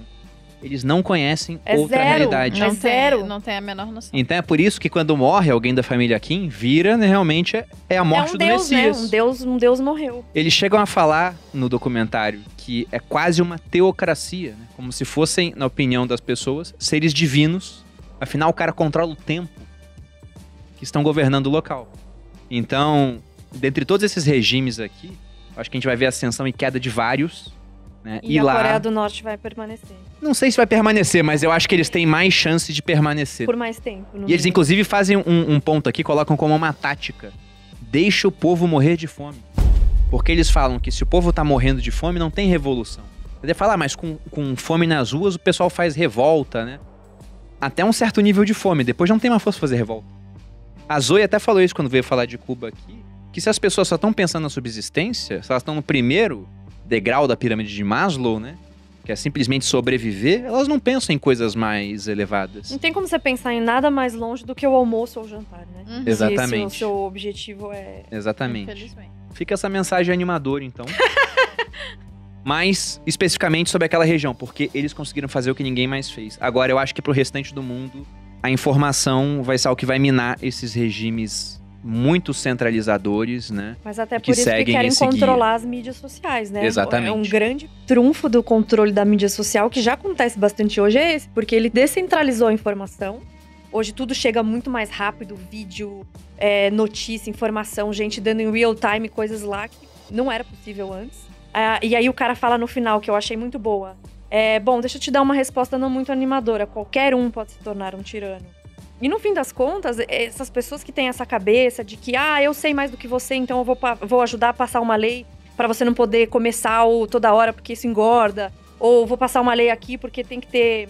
é, você não pode discriminar ninguém no elevador. Coisas assim que são pequenas intervenções do nosso dia a dia que você fala assim: ah, mas isso aqui não tem nada a ver. Esse avanço desse autoritarismo atrás dessas pessoas, como diria o próprio Mises, sempre tem um ditador disfarçado. Então Eles qualquer querem um pode limitar o ser. consumo de carne por pessoa É. na Alemanha. Que é o Os ecossocialismo, vega- né? é. Se eu citar Marx aqui, você vai me bater, Renata, nos Não, bastidores? pode citar. Porque ele tinha uma frase onde ele falava que a estrada para o inferno está pavimentada de boas intenções, inclusive as dele, né? Inclusive. Inclusive, Inclusive as dele. Bom, então eu agradeço a presença de todos. Vejam a série, porque isso aqui tá muito longe de esgotar, até porque a gente falou de muitas coisas que não estão E é uma na série, série. curta, são três É horas. rapidinho, gente. É meia hora, série, né? 40 minutos É meia hora cada um. um, seis episódios, é Uhum. isso. Três Bem horinhas. pouquinho. E se você gostou do episódio, curta aqui e se inscreva no canal. E pra quem quiser aprender mais também, onde que as pessoas encontram vocês em rede social? Bom, o meu é renata.jbarreto, tô só no Instagram. Difícil encontrar, porque fica lá. Desaparece da pesquisa. né? É, é bem complicado, porque nessa tocada aí do, do pessoal querer censurar a informação, ó, eles me censuram também. Mas tô lá, renata.jbarreto. Você, Kim? Ah, eu sou Kim Zucatelli, arroba Kim Zucatelli, mas eu só vim substituir a Mari. eu Não, não vou me encontrar. Ah, para! Ai, que horror. Você vai encontrar informações sobre Não vou- Ayurveda. É, um monte de vou- coisa boa. Sobre emagrecimento saudável. É, é isso o meu tema. Você não aprendeu com a família Kim? Ah. Você que é Kim, inclusive. É. Sim. E toda forma de poder se baseia em Você, histórias. o público de Sabe você. como que a Kim veio parar aqui? Durante um sonho eu escutei alguém falar. E ela estava Kim. cantando óperas. É, e quando eu olhei no céu, tinha não dois arco-íris, mas três. Ai, como é besta. Eu sou a Kim Zucatelli, falo mais de emagrecimento, Ayurveda, por isso que eu sempre fico frisando que eu vim su- É, eu sou animada a pessoa de mais manhã. animada de manhã que eu conheço é a Kim. Mas você fala de muita coisa lá, você não fala Na verdade, eu falo de tudo. É que eu fico frisando, porque eu, eu imagino que o público de vocês seja muito focado em finanças e tal. E aí eu. É um pouco de tudo. Não, e o da Malu, por é mais exemplo, misto... não é. mix. Vocês estão É aqui, ah, vocês querem um pouco de putaria, não é mesmo? Vocês estão aqui pra emagrecimento também. Ah, eu tenho um ponto em rotina. comum com o tema de vocês. Eu sou a Kim, eu, fi- eu era dentista, hoje sou terapeuta Ayurveda e fiquei rica com a ajuda do Bruno. Eu tenho um ponto em comum. Porque eu sou adorei. aluna do Viver de Renda. Você vai voltar mais vezes aqui, viu, Kim? É. Que simpatia de pessoa. Sim, gente. e você, Boludinha? Não se esqueçam de curtir esse episódio aqui. Tô, tô frisando, porque a gente fica. Com certeza eu tô aí falando com vocês enquanto vocês estão assistindo esse, esse episódio. Tem, sei lá, mil pessoas assistindo ao vivo. Mas poucos e likes. 300 likes. Bando de safado, enfim. É, vocês podem Quem não der like é socialista, hein? Pode dar Vocês like. podem me encontrar aqui nos sócios, meio-dia, toda, toda quinta-feira, meio-dia, a gente estreia episódio novo aqui no, no canal do YouTube. Ou então você também vai achar os nossos episódios novos dos sócios às seis da manhã em todas as plataformas de streaming para já começar o card do dia. E também no Instagram, Malu Perini. Vocês podem me achar lá. Vocês me encontram em Bruno Underline Perini no Instagram, no canal Você Mais Rico, às segundas e quartas aqui no YouTube, e toda quinta aqui no canal dos sócios. E se você está ouvindo pelo Spotify, também se inscreva para Ah, é ser verdade. avisado sobre os novos episódios. Gostaria novamente de agradecer nossas convidadas. Muito obrigado. Espero que tenham gostado. E até a próxima, gente. Beijo, Grande beijo. abraço.